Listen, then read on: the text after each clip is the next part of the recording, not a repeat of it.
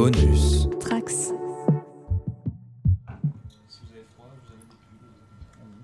Froid, je sais pas, peut-être dans deux heures. À force de pas bouger. Pas un petit plaid T'as pas un peu d'alcool pour nous réchauffer surtout Si tu veux. On a des bêtes et de l'alcool.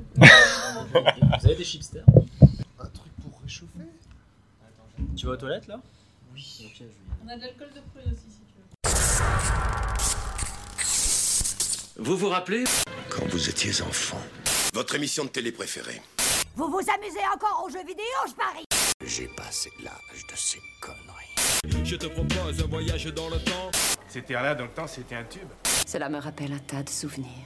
Je suis trop vieux pour ces conneries, moi aussi. Tous ces moments se perdront. Il n'y a qu'un moyen de le savoir. D'accord, faisons comme ça. La seule conclusion que je peux en tirer est Nous ne sommes pas trop vieux pour ces conneries. Nous ne sommes pas trop vieux pour ces conneries. comme tu penses. Nous ne sommes pas trop vieux pour ces conneries. Ouais, ouais. Salutations, chères auditrices et auditeurs. Et oui, on n'est pas trop vieux pour ces conneries revient dans votre appli. J'espère que vous allez bien et que ce début d'été se passe à merveille. On va vous divertir comme on essaie humblement de le faire à chaque fois. Et pour ce 39e numéro, on s'attaque à un sujet littéraire. Euh, oui, j'avais dit euh, la dernière fois qu'on ferait peut-être un sort à Dracula tout en envisageant de lui confier un autre format. Et c'est bien cette seconde piste qui va être explorée. Je vous reparle de tout ça en fin d'épisode. Et il a donc fallu trouver un autre thème, et c'est là que je me suis rappelé que ça faisait un temps fou que je voulais faire euh, quelque chose autour de l'univers étendu de Star Wars, une manière de parler de la célèbre licence sans aller frontalement vers les films, chose que je ne pense pas faire hein, dans cette émission. C'est pas comme s'il y avait déjà un podcast sur le sujet au sein du label Bonus Tracks. Et je rappelle à toute fin utile qu'il y a un numéro dommage collatéral sur la carrière de George Lucas pour un total de 6 heures de show au compteur. Donc on va plutôt faire quelque chose du même genre que le double numéro sur l'histoire du studio LucasArts à cette même antenne. Ainsi, on va revenir sur toute une facette de cet univers, l'univers Legend, tel qu'on l'appelle aujourd'hui, qui a une belle petite place dans mon cœur de vieux con encore aujourd'hui.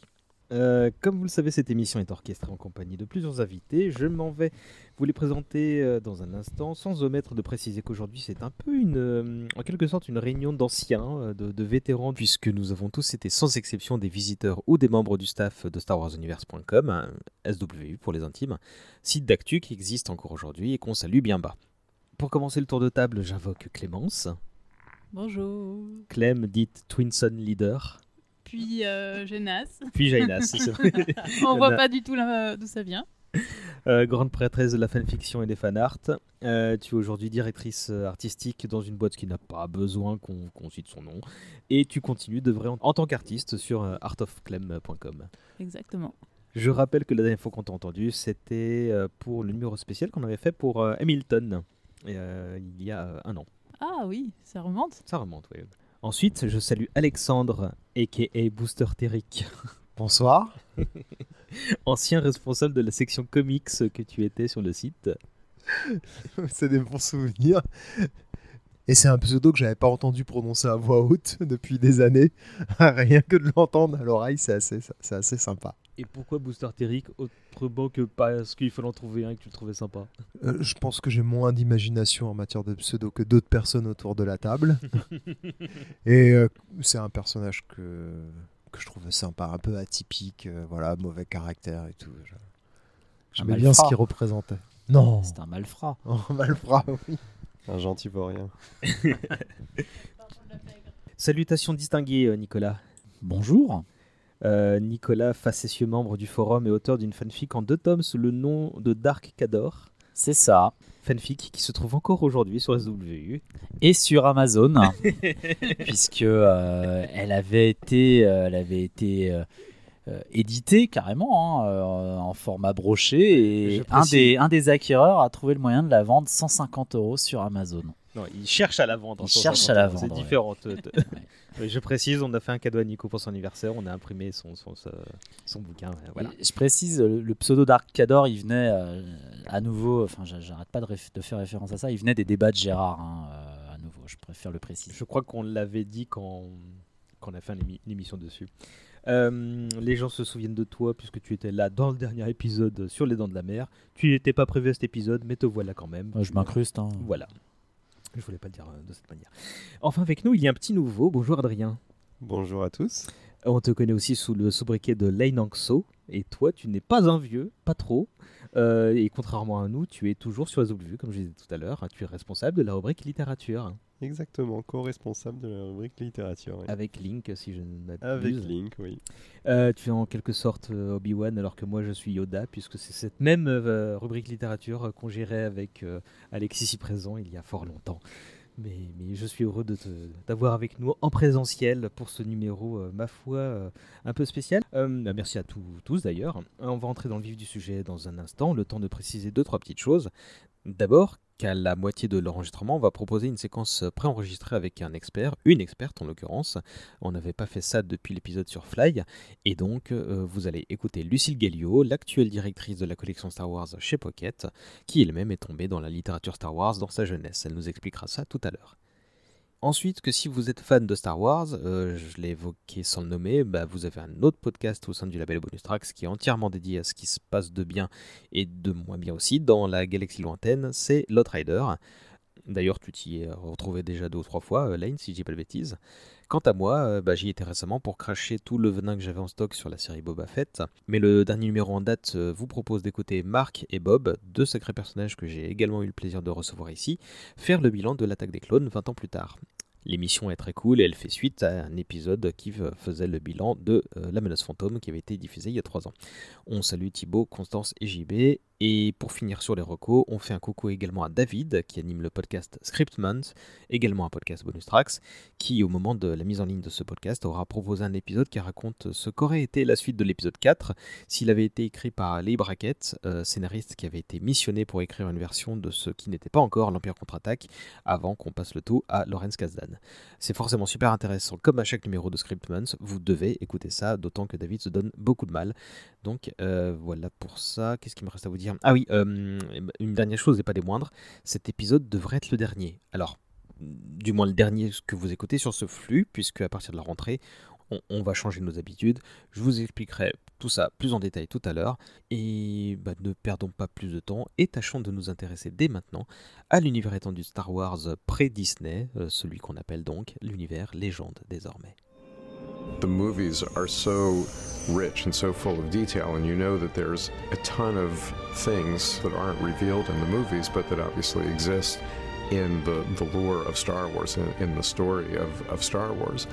And the EU has been our attempt to take you into areas that aren't explored in the movies and give you much more depth I still have my very first Star Wars comic book, which happens to be the very first Star Wars comic book. My first exposure to the EU was probably one of the Brian Daly books. I think it was Han Solo and the Lost Legacy. It was the one with the glowing crystal skull thing on the cover. The first EU story that I ever read was Splinter of the Mind's Eye. Near the end, there's this great scene where Princess Leia confronts Darth Vader with a lightsaber, and so that just blew my mind. My favorite, hands down, is Han Solo at Star's End. It was published in 1979, written by Brian Daly. He's my favorite Star Wars author. At the time, there's no video games, there's no internet, there's none of that. It's basically comics, novels, and waiting until the next movie comes out. Ça c'est fait, on attaque forcément par une présentation sommaire du sujet euh, qui nous réunit aujourd'hui. Euh, tradition oblige, c'est le, dernier, le newbie qui s'y colle, donc la dernière recrue. Lane, bon, ça tombe bien, tu feras ça mieux que nous, qui, pour qui c'est très ancien. Comment tu présenterais à celles et ceux qui, euh, qui n'auraient jamais entendu parler de, de l'univers entendu de Star Wars? L'ancien, hein, je précise. Hein. C'est important de faire le, le, distinguo. Donc là, on parle de l'univers étendu Legend de Star Wars. Un univers étendu, tout, simplement, c'est toutes les œuvres qui prolongent euh, notre expérience cinématographique euh, de Star Wars. Donc ça peut comprendre euh, des romans, des BD, des jeux vidéo, des guides, des guides de jeux de rôle. Ça comprend vraiment voilà beaucoup, beaucoup, beaucoup d'œuvres et de médias. Ça peut être même des séries télé et ça prolonge notre expérience, euh, de Star Wars et ça continue de d'étendre la grande galaxie Star Wars et d'en raconter, euh, d'en raconter son histoire. Sachant qu'on va se concentrer uniquement sur les romans et les comics, parce qu'il y a beaucoup d'autres choses. Je vous renvoie encore une fois sur le double épisode qu'on avait fait sur euh, l'histoire de LucasArts et donc de la tripotée de, de, jeux vidéo qu'il y avait eu à ce sujet. Faut savoir que là, en l'occurrence, donc on très rapide, on, on va, on aura l'occasion d'y revenir. On va parler de tout un univers qui est considéré aujourd'hui comme un univers alternatif, euh, puisque avec la- l'arrivée de la nouvelle trilogie euh, initiée par J.J. Abrams il y a quelques années, donc ils ont rebooté tout ça et donc il y a toute une tripotée de nouveaux euh, romans. On aura l'occasion de- d'en parler en, fin d'épisode. Lane, en, deux mots, c'est dédié à qui l'univers étendu Star Wars? C'est dédié à tous les fans de Star Wars qui veulent en savoir un peu plus euh, sur, euh, sur euh, leur univers préféré. Mais la magie de l'univers étendu, c'est que s'il n'y a qu'un seul élément de Star Wars que vous appréciez, eh ben, vous aurez peut-être un, deux, trois, quatre romans ou comics qui, qui pourront vous plaire et vous n'avez pas besoin de tout lire pour, pour, pour en avoir pour votre argent et pour, et pour, prendre, pour prendre du plaisir. Oui, parce qu'il y a, à l'image des films, bon nom- nombre d'éléments. euh, si vous êtes plutôt euh, chasseur de primes, il y aura des trucs comme ça. Si vous êtes plutôt Jedi, il y aura triple, des choses comme ça. Voilà. Euh, J'avais lu à l'époque de la prélogie que c'était Matthew Stover qui disait que en moyenne, un bouquin était assurément vendu 200 000 exemplaires aux USA. C'est plutôt euh, 3-4 milliers en France, hein, si vous voulez un com- comparatif. Mais néanmoins, donc on était quelques centaines, voire milliers euh, sur des sites communautaires il y a 20 ans, notamment Vu. Donc une fois encore, je vous remercie de faire cette réunion de vieux. On entre tout de suite dans le vif du sujet et je vais vous demander à chacun bah, quelle a été votre découverte de l'univers étendu, euh, à quel âge, dans quelles circonstances. Euh, à toi, Alex. Je pense que on peut quasiment dire que j'ai découvert Star Wars par l'univers étendu, en fait. Euh, j'ai des souvenirs enfants de, des films, en fait, euh, à l'âge de 7, 8, 9 ans. Mais ce qui a vraiment structuré euh, mon intérêt pour, euh, pour Star Wars, ma passion, même on peut dire hein, à ce, niveau-là, ça, ça s'est réellement développé par l'univers étendu, ça s'est développé par l'héritier de l'Empire et la trilogie de, de Zan à l'époque, et euh, les romans euh, de qualité variable qu'on suivi, et même à l'époque, euh, j'ai eu la chance de connaître l'édition de, de bande dessinée par Dark Horse France dans les années 90. Voilà.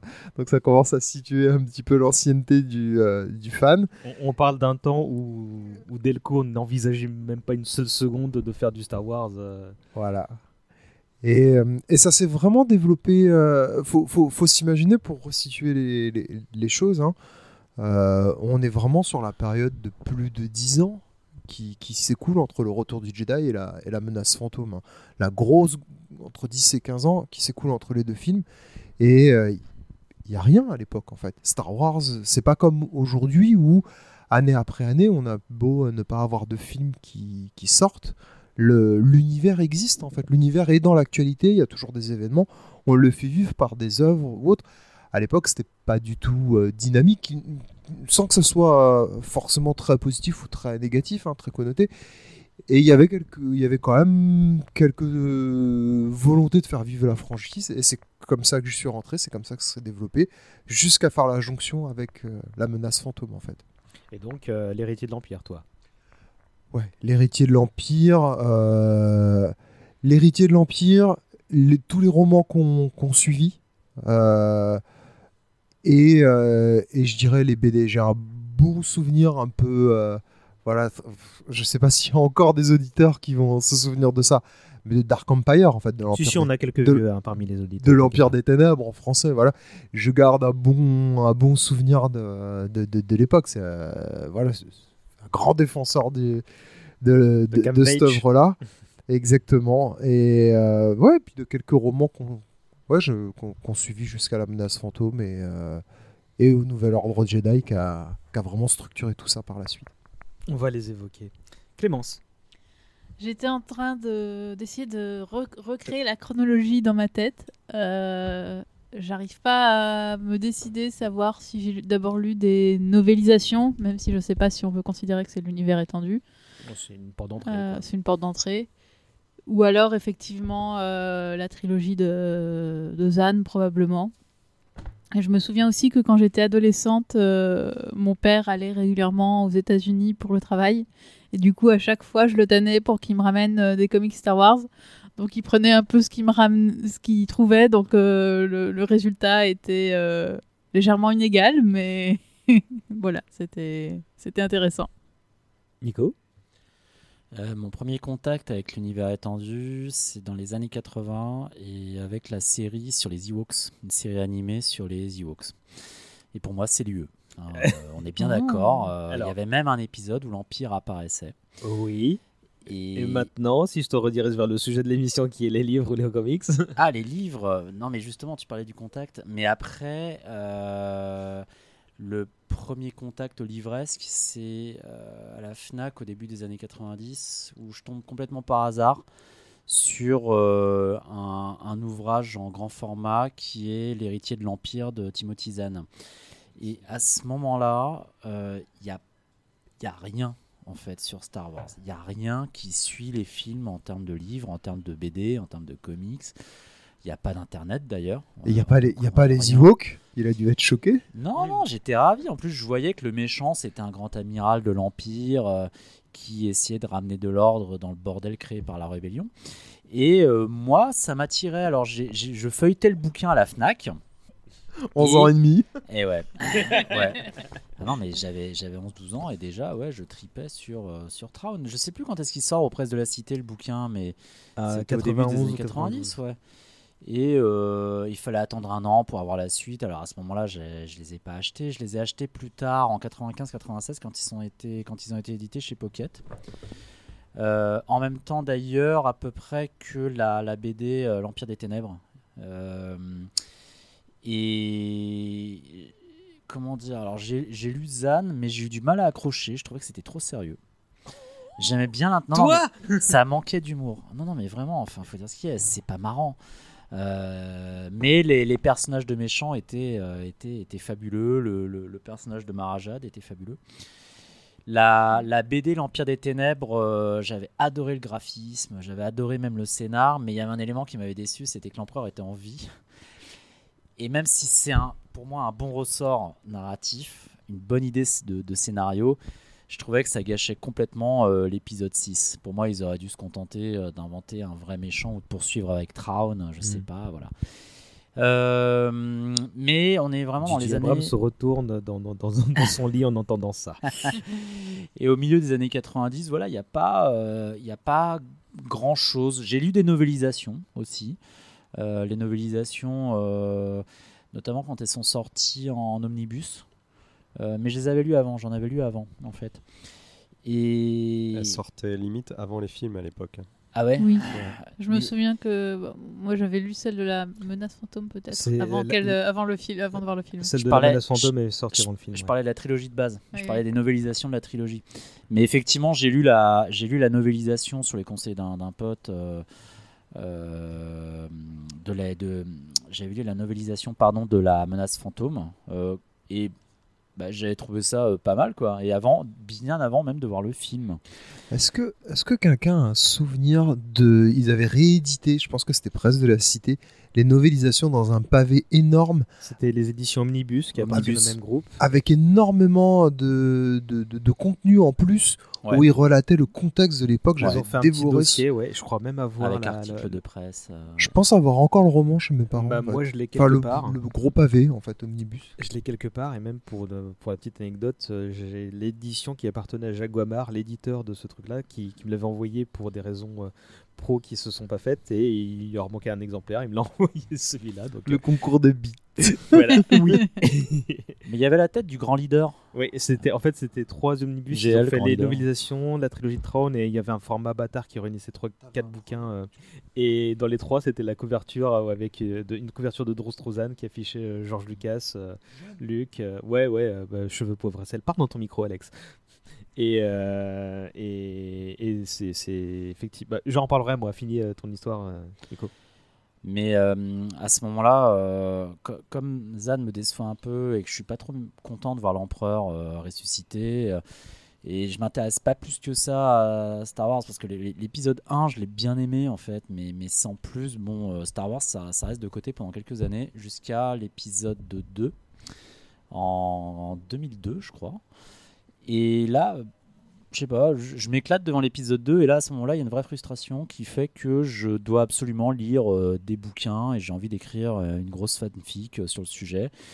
Donc je me renseigne un peu, je lis la, hum, deux autres bouquins de Timothy Zahn.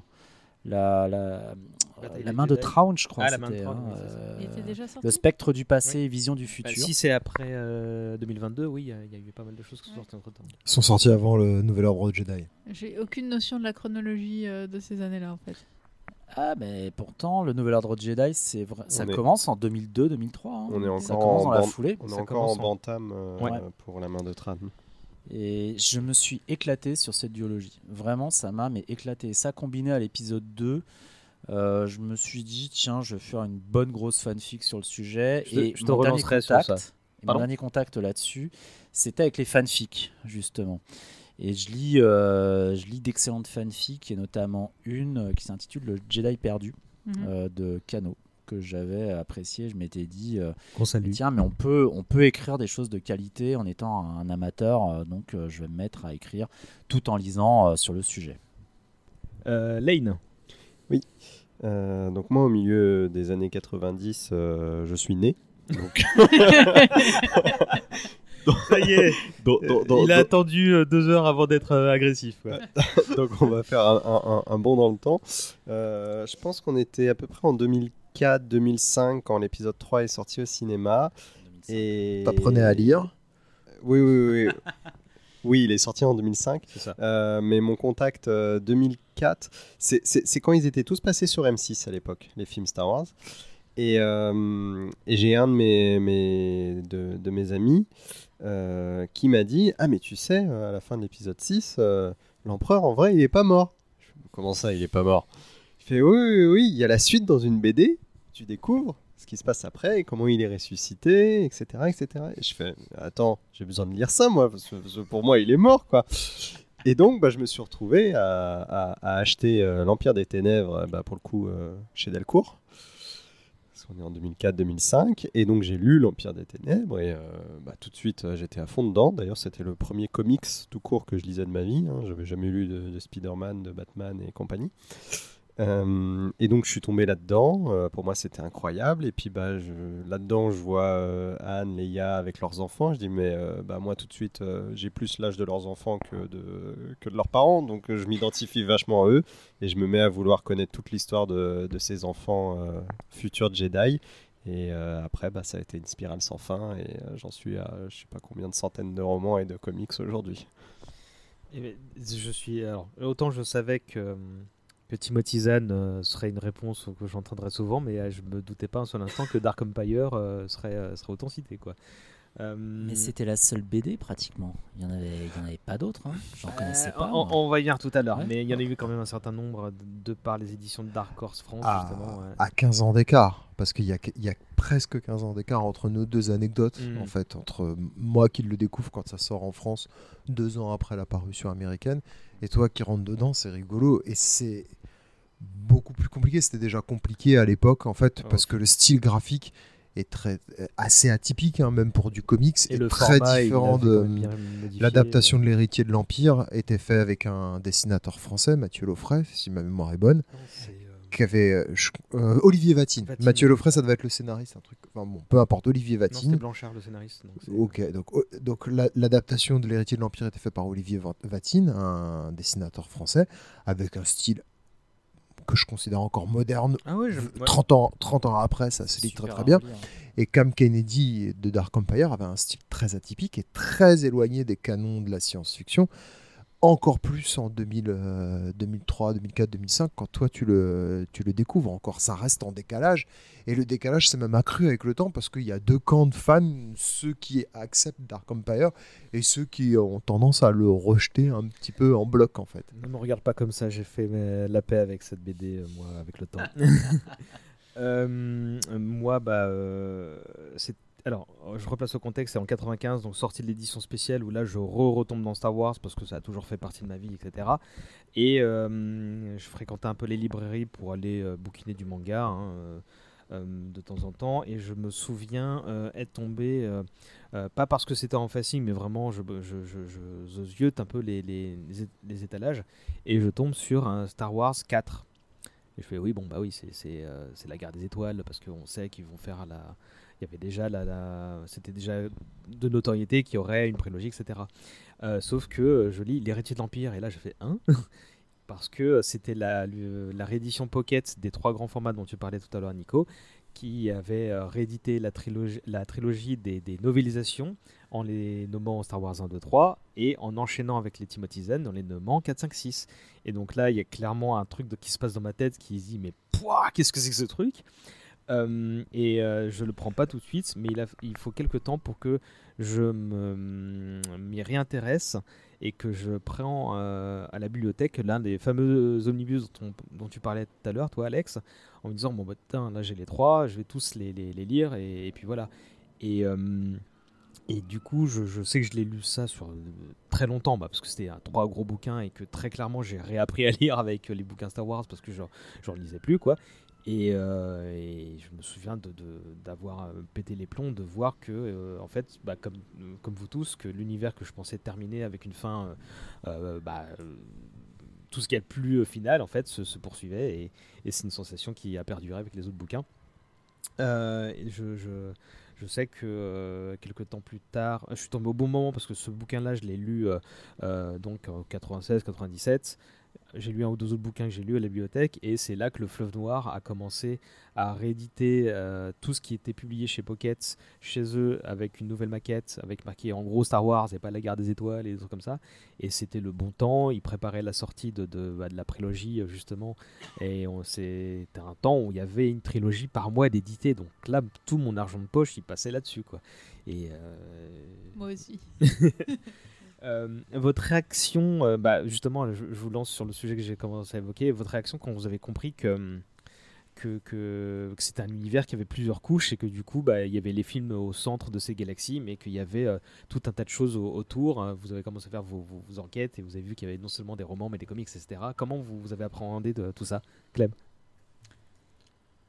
Je, pense que j'ai su assez vite qu'il y avait un, un univers entendu, enfin pas, lors de ma toute première découverte de Star Wars, mais euh, quand euh, ado je m'y suis réintéressée. euh, Enfin, c'est, voilà, ça, ça coulait un peu de source. Il y avait les films et puis derrière, bah, il y avait des livres et ça, ça continuait. Et euh, T'as pas eu de souci à te dire euh, waouh, le plus grand film de l'histoire en fait euh, se, se continue sous une forme, ça t'a pas, t'as trouvé ça normal? Ouais, je, je pense que ça m'a pas, ça m'a pas choqué. D'accord. Nico? Moi, j'étais pas du tout choqué. Je me disais, il était temps. Parce que je voulais qu'il y ait une suite. Euh, je voulais que l'univers continue. Et d'ailleurs, euh, on est toujours dans, dans les années 90. Quand je découvre cet univers, je me pose pas la, la question. Ces livres, c'est Star Wars. Ça a forcément été validé par euh, le grand leader. Ça a forcément été validé par toute la firme. Et euh, du coup, euh, ils sont une suite officielle. Quand tu parles de Pocket qui réédite les bouquins de Zan 4, 5, 6 euh, à la suite des 1, 2, 3 qui sont les, les novélisations, ça me, paraît, ça me paraissait aller de soi. Je me posais mais vraiment pas la question. Et, et c'est au moment où la prélogie se développe, avec l'épisode 2 notamment, que je m'aperçois que euh, c'est pas aussi simple finalement que les, que, des, que les bouquins qui sont sortis dans les années 90, bah, les Bantam, quoi, vont être progressivement, euh, vont, vont connaître un premier effacement en fait. Mmh. Euh, mais l'univers étendu, je m'y intéresse franchement à partir de, à partir de ce moment-là, quand je m'aperçois que ça dépasse, ça va bien plus loin que les films, ça va même bien plus loin que les bouquins de Zan que j'ai lus, qui a toute une flopée de comics, euh, des romans sur les sagas X-Wings notamment, euh, et, même un, et même une saga qui va débuter, qui est celle du Nouvel Ordre Jedi, et où j'apprends qu'un personnage majeur, euh, que j'aimais beaucoup, meurt écrasé par une lune. Et, là, euh, là, je commence à, à me dire, mais il y a, il y a un vrai univers, faut, faut que je m'y intéresse, faut que je m'y investisse. Au-delà du, f- et, et ça me permettait aussi euh, d'intégrer une communauté de fans euh, dont je soupçonnais pas vraiment l'existence. Via le prisme Star Wars. Alex, à toi. Tout à l'heure, je disais que j'étais rentré euh, par les livres, en fait. Donc, c'est un. la question s'est jamais posée en réalité. C'est-à-dire que je suis rentré par la périphérie, je suis rentré par les bouquins. Et en fait, jusqu'en jusqu'en 98, j'ai passé plus de temps en fait avec Star Wars par les livres et par les BD que par les films. Les films, ces trois films qu'on se regarde en boucle tous les ans, plusieurs fois par an, peu importe, avec les copains. Mais mon, mon, mon vécu, en fait, en termes d'histoire, de narration, d'attachement au personnage, j'ai passé plus de temps avec Luc, Anne et, et Leia racontés par des auteurs de, de bouquins à des âges plus avancés, avec des histoires différentes, que avec les trois personnages des, des, des- films, en fait. Donc la différence, le distinguo, il a même, dans mon esprit, pendant très longtemps, il n'a pas, pas existé, en fait. La problématique, elle a commencé à se poser à partir du moment où il y a une grille de lecture en disant, mais il y a des films, il y a des romans, les romans, c'est des produits dérivés des films, et toute cette, cette chose-là, je pense qu'elle arrive véritablement avec Internet, en fait. Euh, avant ça, je suis, je suis pas tout seul à lire des bouquins Star Wars parce que j'ai un ou deux copains qui partagent cette passion-là, mais c'est quand même un- quelque chose de très isolé avant que, avant, avant de passer beaucoup de temps euh, sur les réseaux, en fait. Adrien? Euh, C'est c'est intéressant ce que tu dis parce que en fait, on, on- on- moi j'en suis carrément venu à mettre les, les- à mettre les bouquins avant les films, à les considérer comme presque plus importants parce que finalement dans les films, euh, juste pour prendre Luke, Leia, Anne, on voit quoi dans tous les films? Une semaine, deux semaines de leur vie, alors qu'avec les bouquins, on voit tout le reste. On voit euh, chaque instant de leur vie. Et, euh, donc pourquoi j'en étais venu à me dire pourquoi des films qui montent une petite lucarne sur la vie d'une personne seraient plus importants que des dizaines d'auteurs qui sont plus ou moins concertés mais qui essayent quand même de respecter le travail de leurs prédécesseurs et qui nous racontent l'entièreté de la vie d'un personnage, pourquoi ces films seraient plus importants que ces bouquins? Ouais, ça, ça- ça résume bien la manière dont je, je, Bien mieux je que ce que- voyais, que ce que t'as dit, Je voyais, les, je voyais les choses. Donc voilà, donc, donc, donc, euh, pour tout ce qui est euh, l'univers Legend, euh, avant le rachat euh, par Mickey, euh, c'était euh, pour, pour moi les films. Alors il y avait une forme de reconnaissance parce que bah, sans ça, ça serait jamais arrivé. Mais, euh, mais la grande histoire pour moi, elle était, elle était dans les bouquins. Donc, euh, donc ça m'a jamais surpris de voir, euh, de voir Star Wars en bouquin. Ça m'a au contraire fait donner beaucoup de plaisir. Et, euh, et, j'ai pas eu, bon, moi j'ai pas eu de problème à tout trouver parce que bah, à mon époque il y avait l'ère d'internet, donc euh, donc euh, il y avait des sites comme Star Wars Universe qui listaient tout, et donc donc euh, j'arrivais à, à, savoir quelles seraient mes prochaines lectures.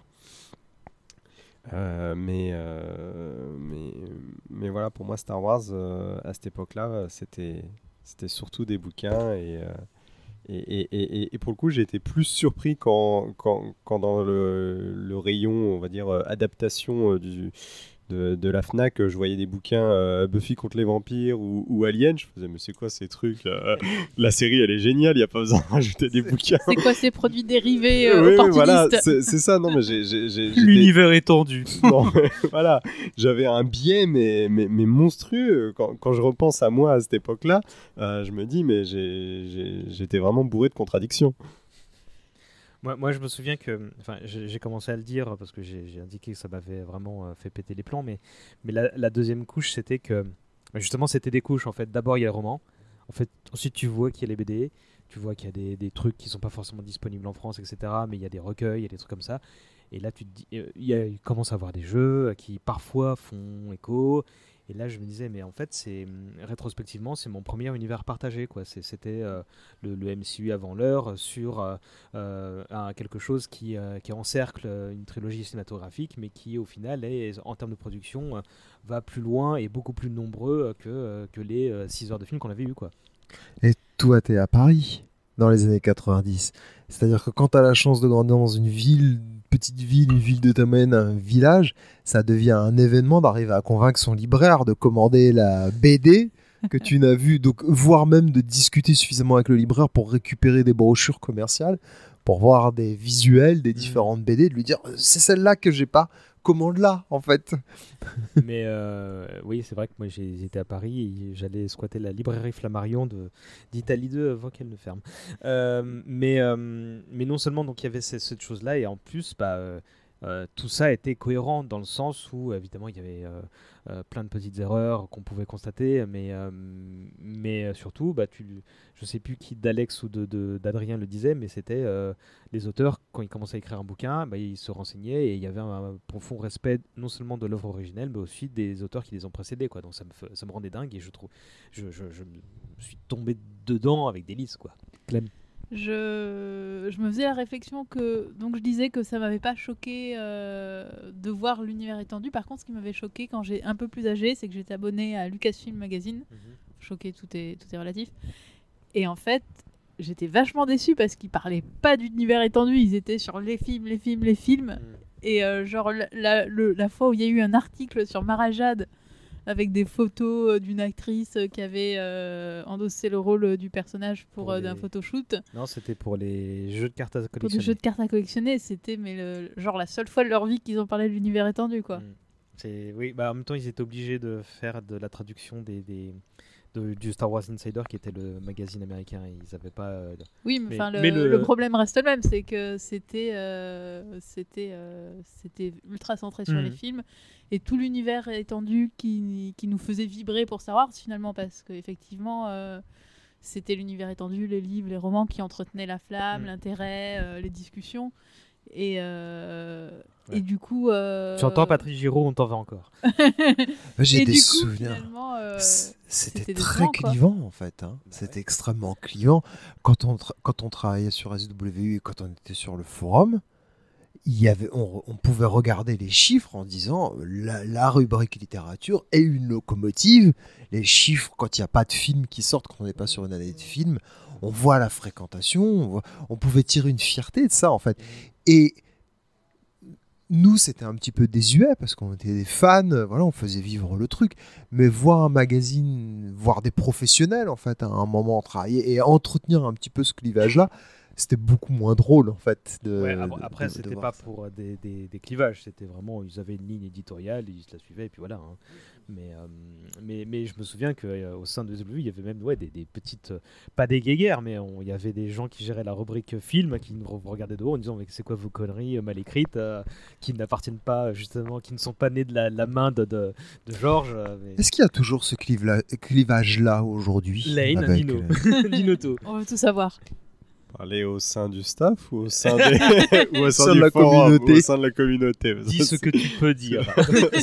C'est- deux choses différentes. Euh, au sein du staff, non, il n'y a pas, il a pas de, il y a pas ce genre de, il y a pas ce genre de souci aujourd'hui. euh, Bon, la vérité, là, ça va. Les Non, Français mais- veulent savoir. non, mais par, par contre, sur les forums, euh, oui. le- alors moi, je vais être honnête, le forum film, j'y mets jamais les pieds, hein, parce que entre les fans qui Parce que les disent films euh, Star Wars c'était mieux avant, les fans qui disent euh, non mais Star Wars euh, c'est pas politique, euh, les fans qui disent euh, non mais ça c'est incohérent parce que là il a dit tel truc alors que euh, euh, C'est un peu vrai quand même. Oui mais peu importe. C'était un tacticien Je- de je- père. Il je- avait 9 ans. Obi-Wan, merde. J'y vais plus, j'y vais plus parce que de toute manière les forums films c'est c'est que des forums d'engueulade quoi pratiquement. Ah, donc, on euh, peut dire, hein, c'est tous des cons, hein. de toute façon ils nous écouteront pas. hein, donc- mais le, Bah, le- maintenant le- que t'en le parles. plus gros problème de Star Wars c'est ses fans. hein. Ouais. Ah, mais il y en Euh, a des biens aussi. hein, C'est c'est- c'est Hortefeux qui disait ça, je crois. Euh, mais non, il n'y a plus, il y a plus vraiment de souci de, il y a plus vraiment de souci de clivage entre entre littérature et film. Surtout qui, quand quand ça a été racheté par Disney, il y a eu cette cette volonté, bon, qui a été plus ou moins bien faite. Hein, c'est pas le sujet aujourd'hui, mais il y a eu cette volonté de de mettre tout sur un même pied d'égalité, c'est-à-dire que film, série, bouquin, tout est canon, tout est tout est sur le même niveau de canonicité de, de, de, de c'est officiel et il n'y en a pas un qui est censé être plus important qu'un autre. Et ça marche mieux que ce qu'on décrit de l'époque. C'est-à-dire que les fans ont une culture plus intégrée, en fait, des films, plus les séries télé, plus les BD ou les, ou les romans, Avec- que ce qu'on décrit nous, où il pouvait y avoir une césure très importante, en fait, entre le Non, cinéma et les produits à la dérivés. fois avec, avec Internet et à la fois avec bah, Disney Plus qui rend au même endroit tout Star Wars disponible, bon pas, pas le Star Wars littéraire, mais rend au même endroit tout Star Wars euh, série disponible, euh, tu fais et surtout ils le mettent par ordre chronologie, donc c'est-à-dire que limite t'as fini euh, t'as as fini l'épisode 6 avant de te proposer l'épisode 7, il va te proposer The Mandalorian Disney+. Euh, donc, euh, donc ça aide vraiment à, à connaître Star Wars. Et puis, et puis tu te rends assez vite compte qu'il y a, qu'il y a quand même des non-dits dans les séries et que, et que bah, avec Internet aujourd'hui tu sais qu'il y a des bouquins et puis euh, je- veux dire euh, il y a un film Star Wars qui sort, tu peux pas rentrer dans un magasin sans que tu vois un bouquin en tête de gondole. hein. Oui, ça c'est un autre problème sur lequel on reviendra peut-être si on, évoque un peu l'univers euh, canon, donc les, les- titres actuels. Moi, une question très rapide, je veux pas faire ma Mireille Dumas, mais... oh, la référence du vieux là. Euh, C'est littéralement, t'as fait un podcast Mireille Dumas en fait, quand même. non, mais euh, je veux, pas euh, sortir des, banalités, mais euh, comment réagissaient vos, amis vos et votre famille sur ces trucs-là? Parce que moi, je sais que ça a été une obsession. hein, donc, le fait de passer tout mon argent de poche à ça et d'avoir aucune bibliothèque, puis en l'espace d'un an, comment dire, une bibliothèque remplie de, la même collection et de quelques mangas, ça a peu ça a surpris, mais agréablement mes parents, moi. enfin, Qu'est-ce qu'il en a été pour vous euh, Vous lisiez peut-être pas que ça euh, Moi, j'étais une, grosse lectrice. Euh, j'ai partagé pendant très longtemps ma bibliothèque Star Wars avec mon frère, en fait. Donc, il lisait, on en parlait. Et puis, même après, quand il avait arrêté un peu de lire ou qu'il était beaucoup moins dans le fandom que moi, quand il y avait des rumeurs sur la suite du Nouvel Ordre Jedi, qu'un personnage allait mourir, j'allais lui dire et tout, on en parlait. Mais euh, moi aussi, il y a eu une phase assez obsessionnelle euh, où en plus, j'étais pas une ado euh, très sociale et je me souviens rétrospectivement, mais je suis horriblement embarrassée.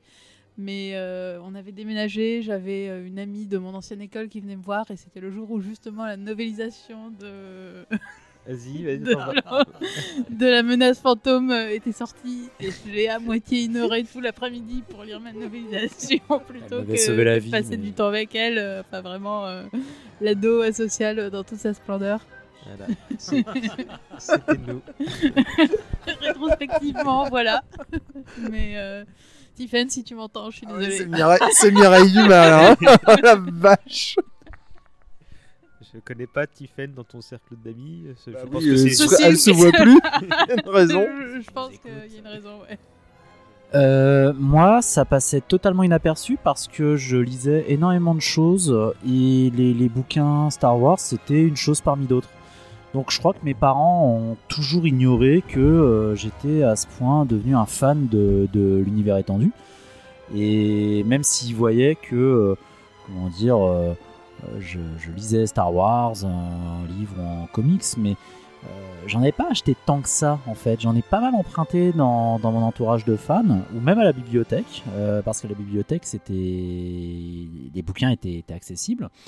Mais euh, non non, j'ai pu faire ça tout seul dans mon coin, tranquille, euh, sans être dérangé par par qui que ce soit. C'était totalement confidentiel euh, au niveau familial. Lane. Oui. Alors, euh, moi, c'est déjà c'est l'époque où j'ai découvert euh, la pale, la pile à lire. Euh, je les achetais plus vite que je les lisais, non pas pour un souci d'obsession, enfin, un peu quand même, mais c'est surtout que c'était une époque où les premiers romans édités chez Fleuve Noir commençaient à être introuvables. Et donc, dès que je trouvais une bonne affaire sur Internet, je m'arrangeais avec mes parents pour l'acheter tout de suite parce que, parce que je commençais à, comment, à comprendre euh, le cours euh, des prix des livres Star Wars. Ça t'a appris le capitalisme? Ouais, ouais, ouais, ouais, ouais, je pensais pas qu'on pouvait acheter un roman 50 euros, tu vois. Et euh, donc, donc il me les fallait tous euh, rapidement, en tout cas euh, pas ceux qui, sortaient, ceux qui étaient déjà sortis il y a quelques années. Et donc bah, la pile, euh, la pile a, grandi. Euh, et au sein de, au sein de, mon cercle d'amis, il y avait, y avait aucun souci. D'ailleurs, on, se prêtait un peu les, livres entre nous. euh, je me souviens lire les, les romans, les romans en plein cours. J'étais en cours de français et, caché au milieu des polycopiés, j'avais mon roman Star Wars que j'étais en train de lire. Quoi. Euh, en cours de latin, euh, je prêtais mes BD au, au gars qui était derrière moi et, euh, et il lisait les BD Star Wars. Donc voilà, et donc on en parlait entre les cours.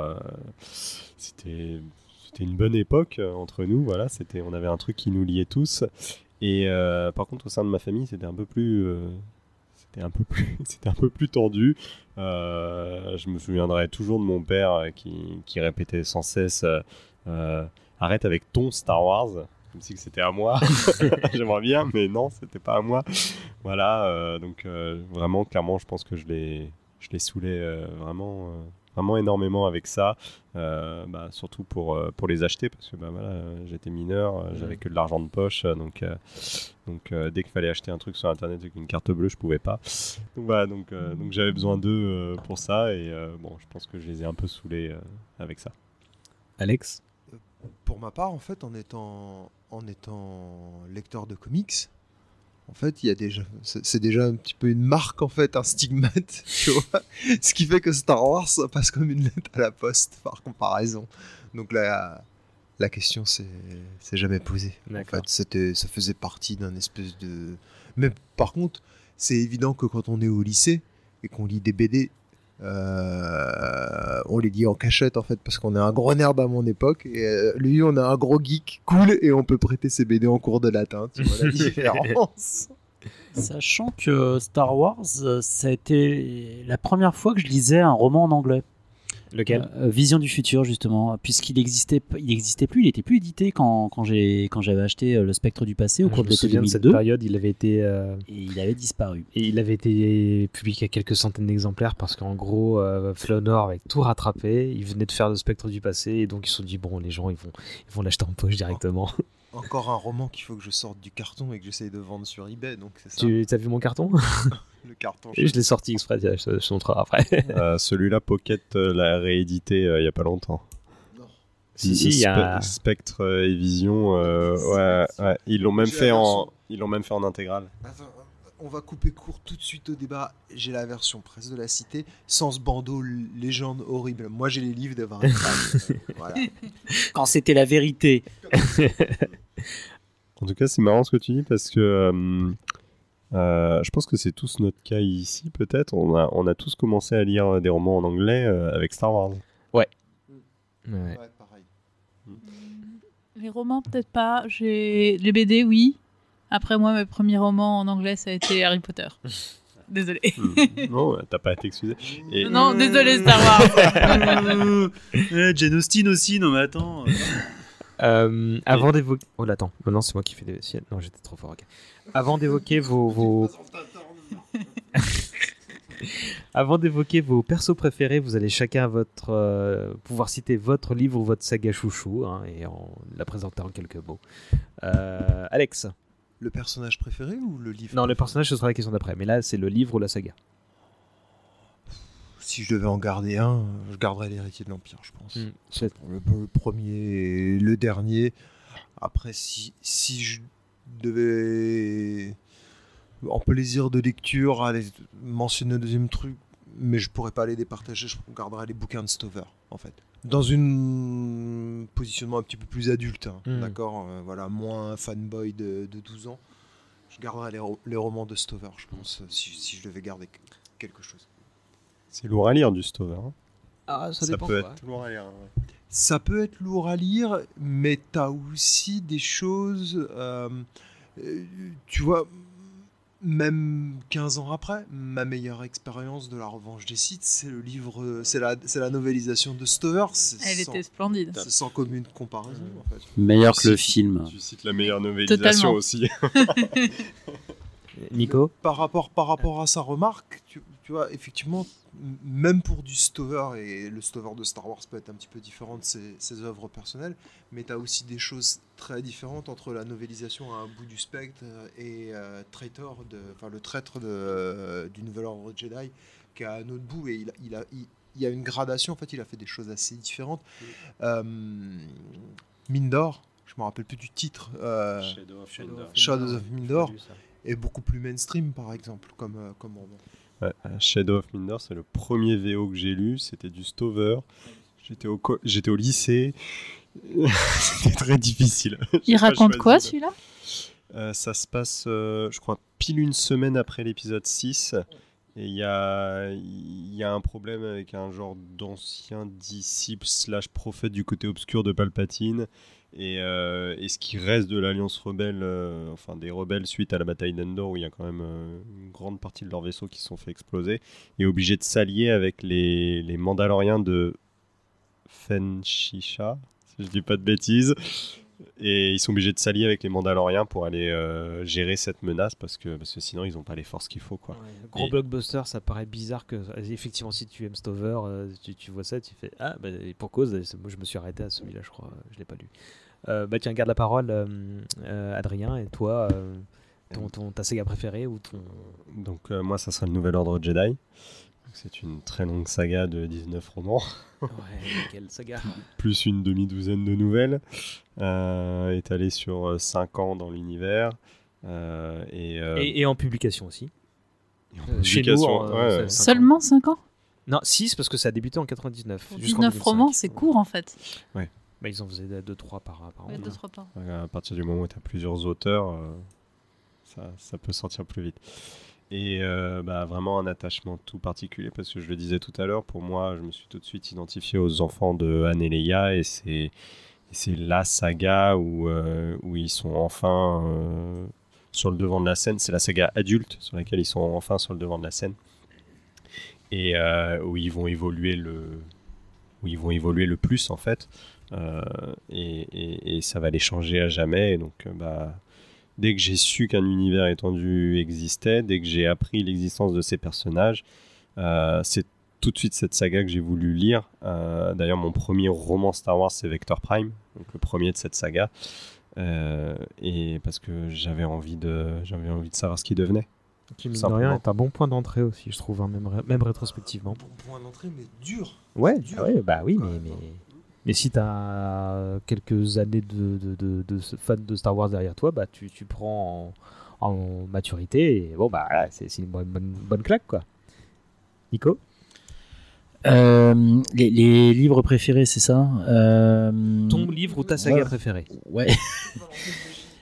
Et euh, bah en fait, il y a, y a plusieurs manières de répondre. La, la saga préférée, oui, c'est le Nouvel Ordre Jedi, indéniablement, parce que le suspense revenait enfin dans Star Wars. Il y avait un côté feuilletonnant, ébouriffant, d'autant que ça a duré des années et on savait pas trop où ça pouvait aller. Ça commence quand même par la mort d'un personnage, alors je spoile pas, mais qui encore une fois se fait écraser par une lune et euh, un personnage majeur de la saga euh, de base de Star Wars qui va causer un sentiment d'insécurité profond euh, tout au long de cette saga où on va voir euh, pas mal de gens ben, mourir ou, ou disparaître.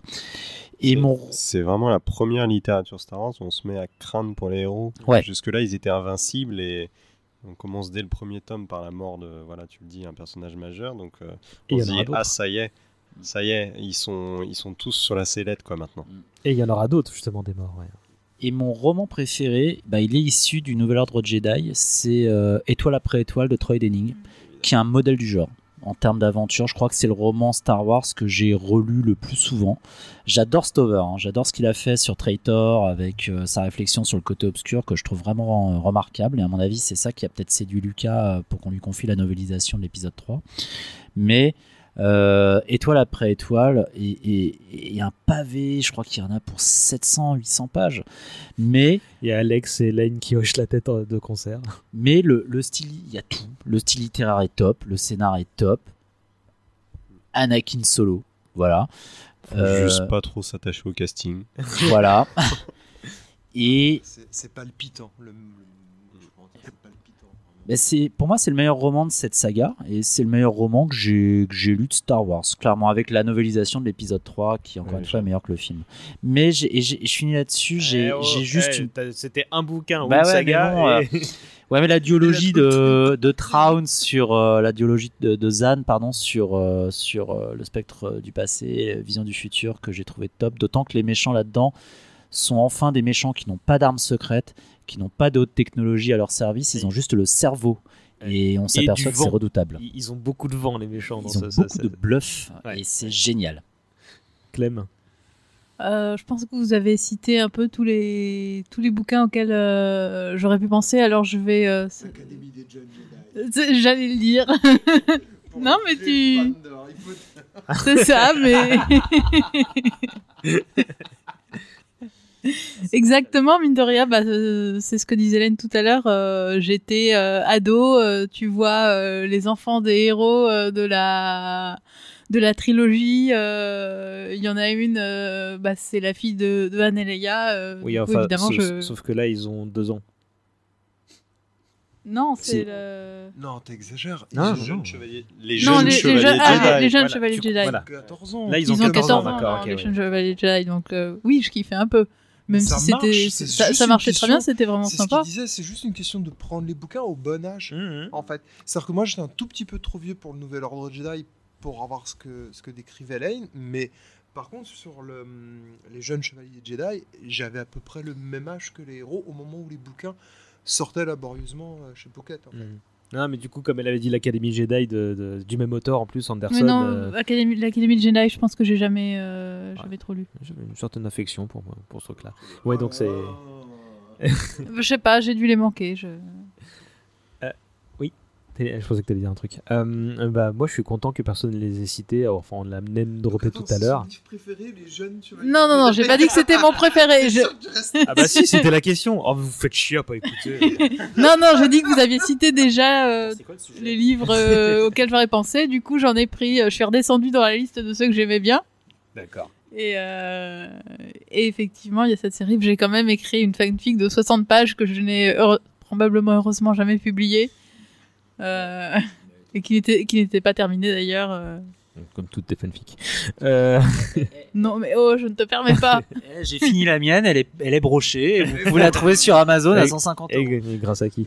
Euh, Donc moi je le disais, je suis content que personne ne- ne- ne- n'en ait parlé. C'est la saga des X-Wings qui a été initiée par Michael Stackpole à la suite de, de, de comics d'ailleurs, même si j'ai lu, que- je les ai lus que bien après, les comics X-Wing Rock Squadron. Euh, alors, Michael Stackpole pour les quatre premiers, puis Aaron Alston pour les trois suivants. Euh, donc là, bah, tout est dans le titre. Qu'il hein. repose en paix. Qu'il repose en paix, ce brave gars. Euh, Alston. Youp, youp, commandant. Euh, oui, non, Stackpole va bien. Il va même écrire un bouquin euh, sur euh, Elden Ring. Donc euh, voilà, ça, ça, lui, euh, lui, ça va à peu près. Euh, et je disais quoi? Oui, donc en fait, là, c'est, euh, c'est, on suit l'escadron Rogue qui est reformé à la suite, euh, donc euh, dans les 5 ans qui suivent. Alors, oui, c'est attends, attends, non, c'est deux ou trois ans après le retour du Jedi, si je me souviens bien, c'est Ah, ça? le premier tome, c'est même. euh, quelle foulée Ouais, ouais, c'est dans la foulée. hein. D'accord.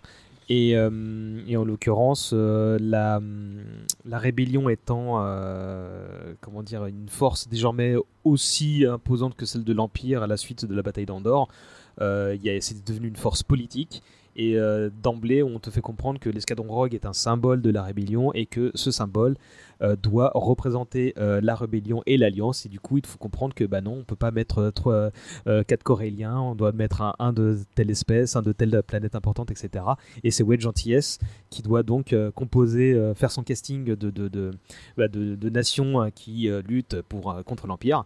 Et euh, on a une galerie de personnages qui est extraordinaire avec des seconds couteaux qui se deviennent au centre. Donc euh, Wedge Antilles, le, copain de Luke, qui a en tout et pour tout cinq répliques dans la trilogie originale, euh, et qui est donc le chef de l'escadron. Son bras droit, Tico, qu'on soupçonne de trahison, de plein de plein de, personnages qui sont vraiment, enfin que, moi j'ai trouvé extraordinaire. Évidemment, tout le monde va penser à Coran Horn que j'aime beaucoup, même si c'est pas mon personnage préféré parce qu'il devient un petit peu le, un fan, favorite qui devient Jedi, etc. Donc c'est assez euh, pratique.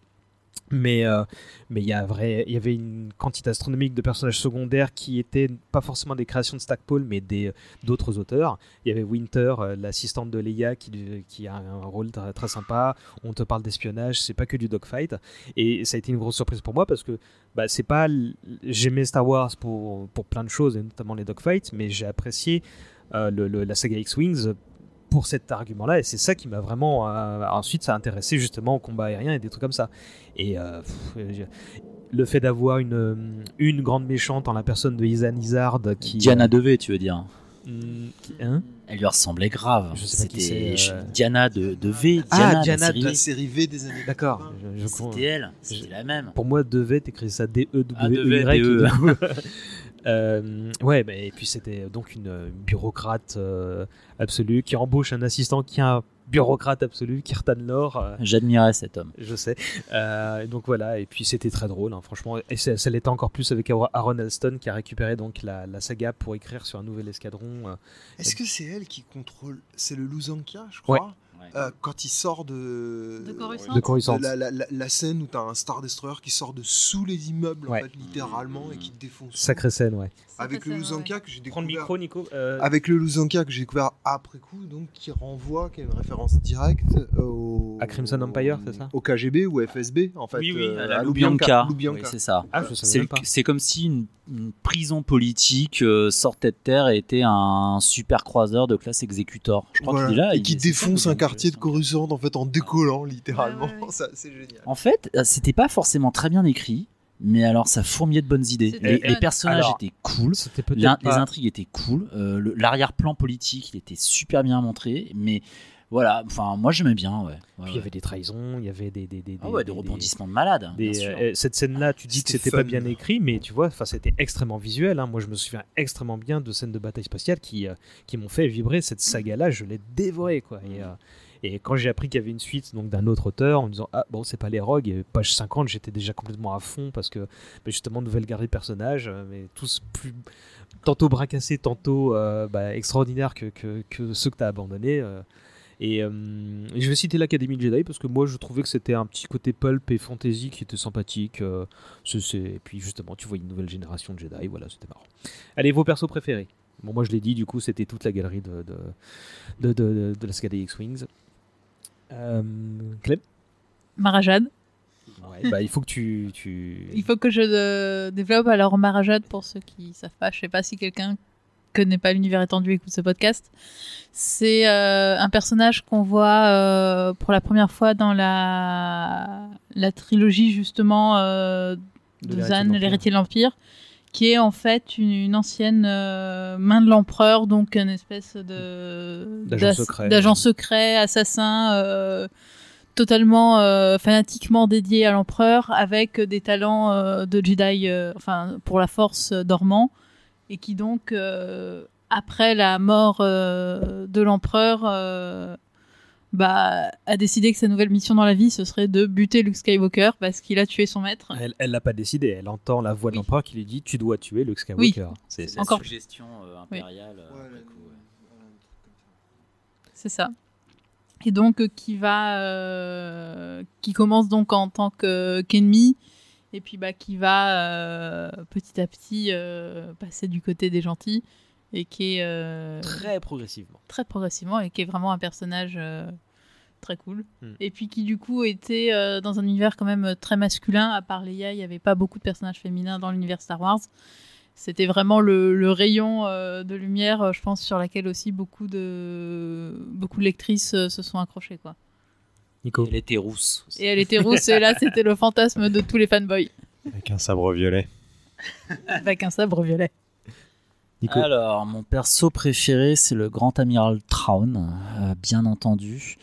Euh, même mort, il est dangereux.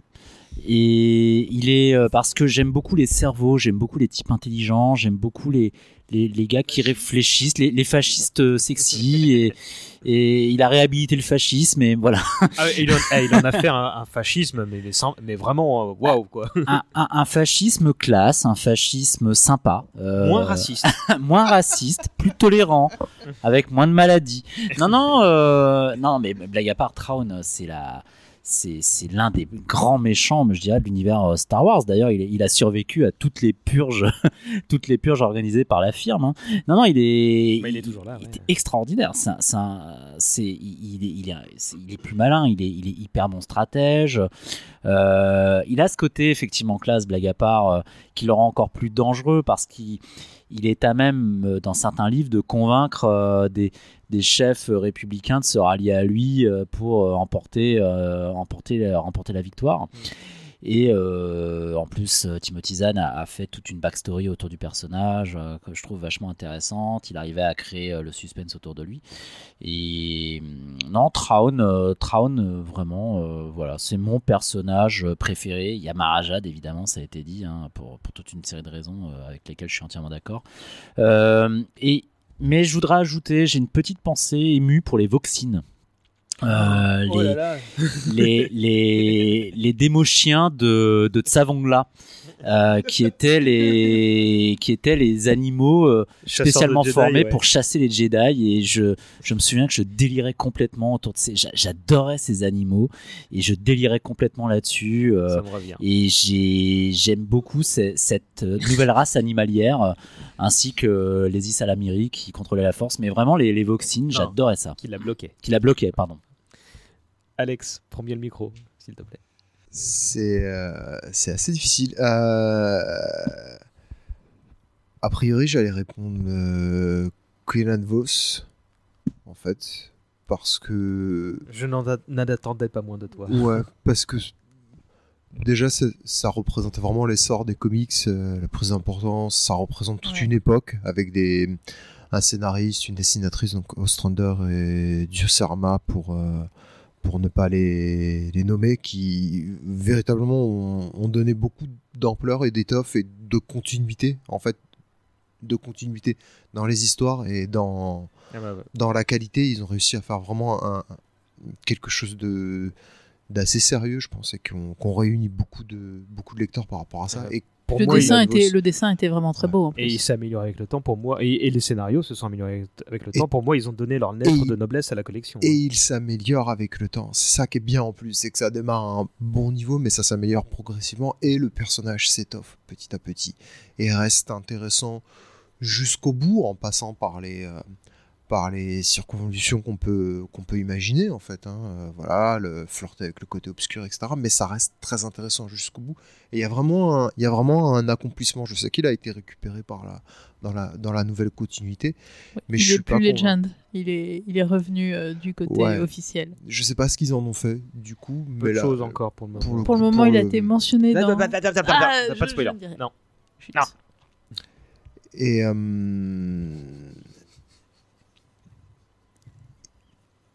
et du coup, je suis en train de réfléchir parce que j'avais un deuxième euh, exemple à te donner, mais ça met du temps à. à- euh, oui, si, tout, tout simplement. Donc, et en fait, le, le deuxième que je voudrais citer, tout simplement, c'est euh, Jacen Solo. Donc, Jacen Solo, en l'occurrence, pour, euh, pour situer un petit peu, c'est un des trois enfants de Leia et Anne dans cette, dans cette continuité-là. Donc, ils ont eu deux jumeaux, Jaina et Jacen, et un, un troisième. Je vais pas spoiler si on a des, euh, des gens qui sont intéressés par, euh, par relire toute, toute la saga.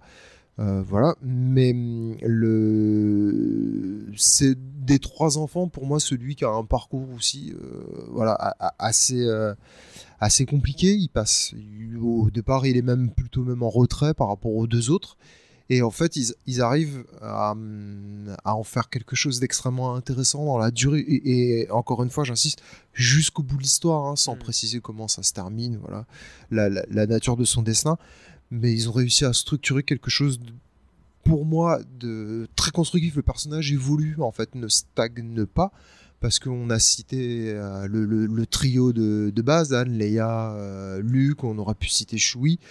Mais les personnages restent plus ou moins dans l'archétype qu'on les co- qu'on connaît à la sortie du retour du Jedi avec un petit bémol parce qu'ils se marient et voilà mais globalement vraiment contre le mariage. hein. et là, et- et- oui. Et euh, et il y en a un qui devient euh, un maître Jedi, euh, voilà, qui va diriger un ordre Jedi avec des, des dizaines et des dizaines de, de Jedi. Mais les archétypes restent à peu près ceux qu'on a bien identifiés à la fin du retour du Jedi. Ces personnages-là qu'on crée et le personnage de personnage de Jacen incarne bien ça, c'est-à-dire qu'on le voit, faut s'imaginer qu'on le voit naître, on le voit à 2 ans, à 3 ans, on le voit à 10 ans, on le voit euh, très jeune adolescent dans le, re- dans le nouvel ordre Jedi, et après on le voit adulte, et son parcours vraiment évolue de manière très importante, et pour moi, en tout cas, lecteur qui l'a suivi sur plus d'une dizaine d'années, de manière très, très crédible, en fait, somme toute, et très intéressant. C'était, euh, c'était vraiment des, des très très bonnes lectures. Beaucoup plus intéressantes, à mon sens, que malheureusement ce qui a été fait par la suite euh, Hmm. sur l'autre continuité. Je, je rajouterais Jaina, sa, sa jumelle, qui était un petit peu dans l'ombre, mais qui a justement euh, euh, autant de faits de gloire que, que- que lui, sur le, si ce n'est plus sur le long terme. Adrien. Oui, sur la fin, sur la fin d'ailleurs, euh, Jaina est, est très très mise en avant. Mm. euh, surtout euh, quand on sait euh, ce qui arrive après avec les comics Legacy, c'est pas pour rien qu'elle Ouais. est mise en avant. C'est clair. Et donc, toi, Euh, t'es ton et- perso préféré? Et donc moi, bah, ça va être parfait parce que vous avez cité Jaina, vous avez cité Jacen, donc il en reste un, Anakin Solo. voilà, donc c'est lui mon, c'est lui mon petit chouchou. Euh, C'était le plus jeune des trois, euh, encore une fois, euh, par souci euh, d'identification. euh, voilà, c'était celui qui me, qui me correspondait le, plus, le, mieux. Euh, bon, avec du recul euh, sur ce que je sais de moi aujourd'hui, je me dis qu'il y avait surtout un gros crush sur le personnage. voilà. J'avais pas conscience de ce genre de choses-là quand j'avais 12-13 ans. Mais voilà, aujourd'hui j'en ai conscience. Voilà, j'aimais beaucoup ce personnage. Euh, donc, euh, donc voilà, donc si, si, si, si je voulais vraiment euh, lire le Nouvel Ordre Jedi, c'était, pour ce personnage. Si je voulais lire la trilogie corélienne, c'était pour ce personnage. Si quand les comics Invasion sont sortis, malgré le côté discutable de la qualité de la chose, j'ai voulu les dévorer parce que euh, parce que parce que bah voilà, il y avait ce personnage dessiné, donc il y avait des visuels. Euh, Mais oui, c'est très important. Bon, il y avait aussi des visuels de Jacen et Jaina, mais mais il y avait des visuels d'Anakin Solo. Non, mais la, la représentation visuelle des, des personnages est quelque chose quand même d'assez important. Ah bah, on parle, du, on parle du, du Nouvel Ordre Jedi, euh, 19 bouquins. La, les couvertures, moi je me rappelle de faire la chasse aux couvertures, même jusqu'aux couvertures japonaises, en fait. Je m'en souviens trop. très bah important, justement, en les fait. enfants de Anne et Leia, ils étaient pas trop sur les couvertures ou pas très bien représentés. Et puis il y avait par contre des couvertures japonaises qui Mm. étaient vraiment super belles. Ah bah, à chaque fois qu'il y avait une sortie américaine, on les se guettait, disait, quoi. on se disait bon deux mois plus tard, euh, il devrait y avoir la coupe japonaise quoi. Et à chaque Ouais, fois c'était un mind blow quoi. C'était l'époque des, des, des iPods et j'avais toutes les couvertures sur mon iPod. On pouvait mettre des images dessus. et entre les cours, je regardais les images. Euh, on va faire une petite interlude pour euh, inviter donc un, un guest, une guest. Euh, je- chers auditeurs et auditrices, je vous présente Lucille Gallio.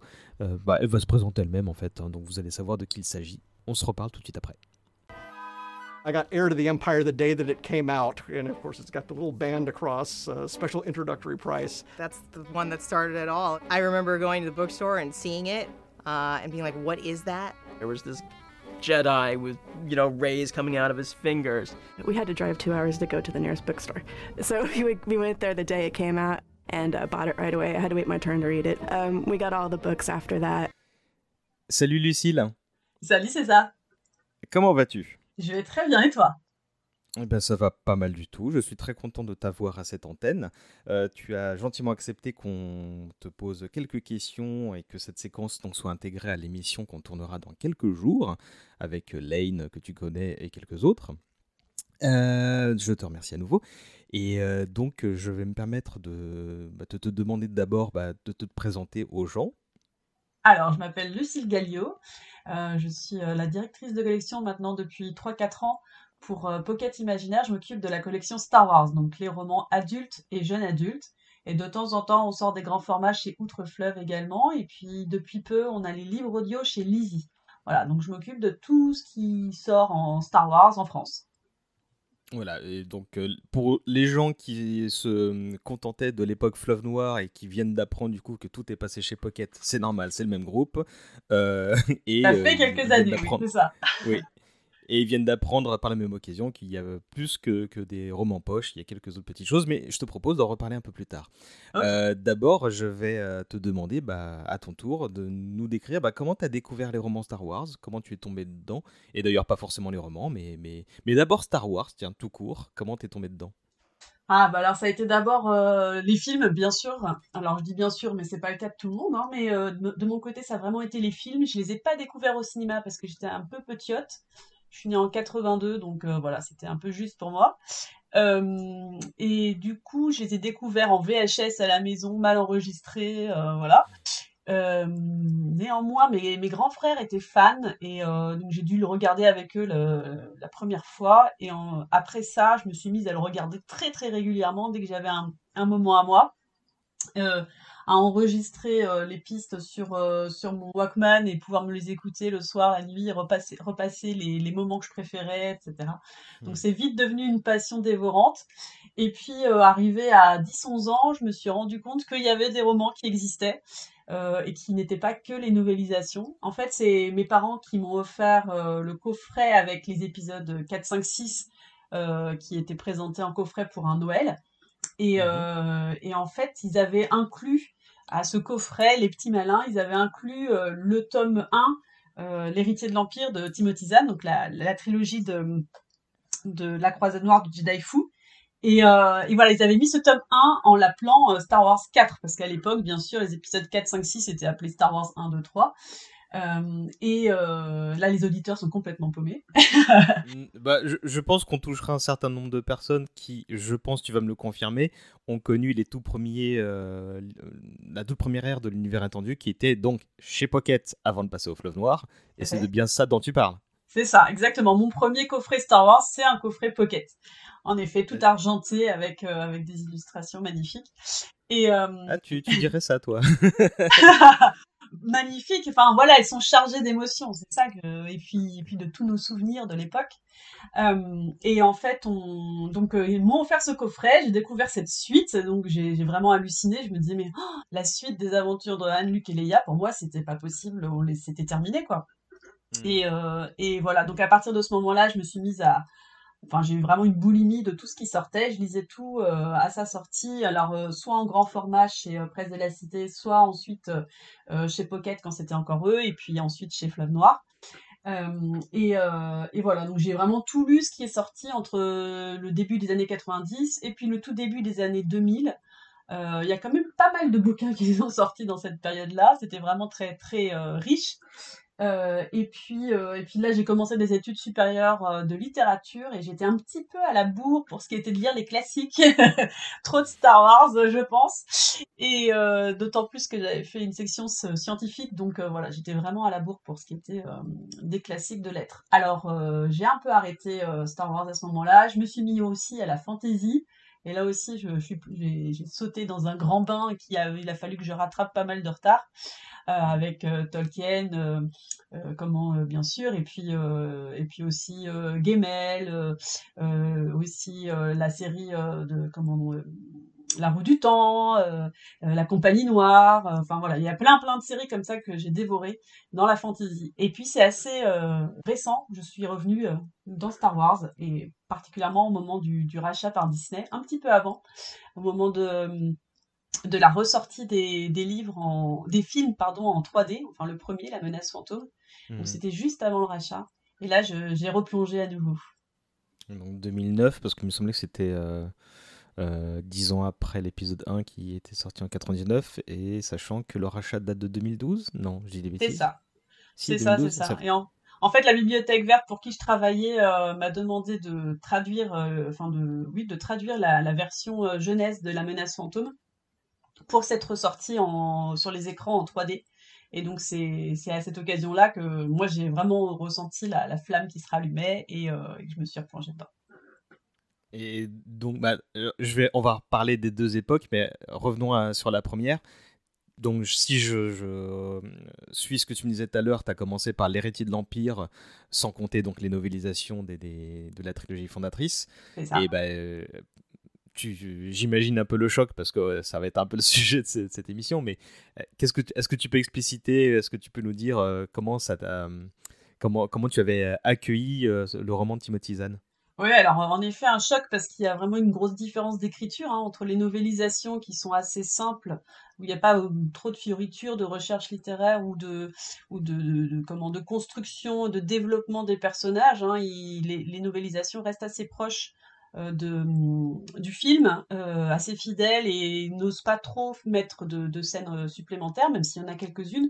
Alors on, on verra qu'avec euh, la prélogie, euh, c'est des choses qui vont se développer. hein. Par exemple, je pense à, la revanche des sites, euh, où là vraiment euh, Stover s'est fait plaisir en fait en développant énormément euh, euh, comment le, les scènes du film.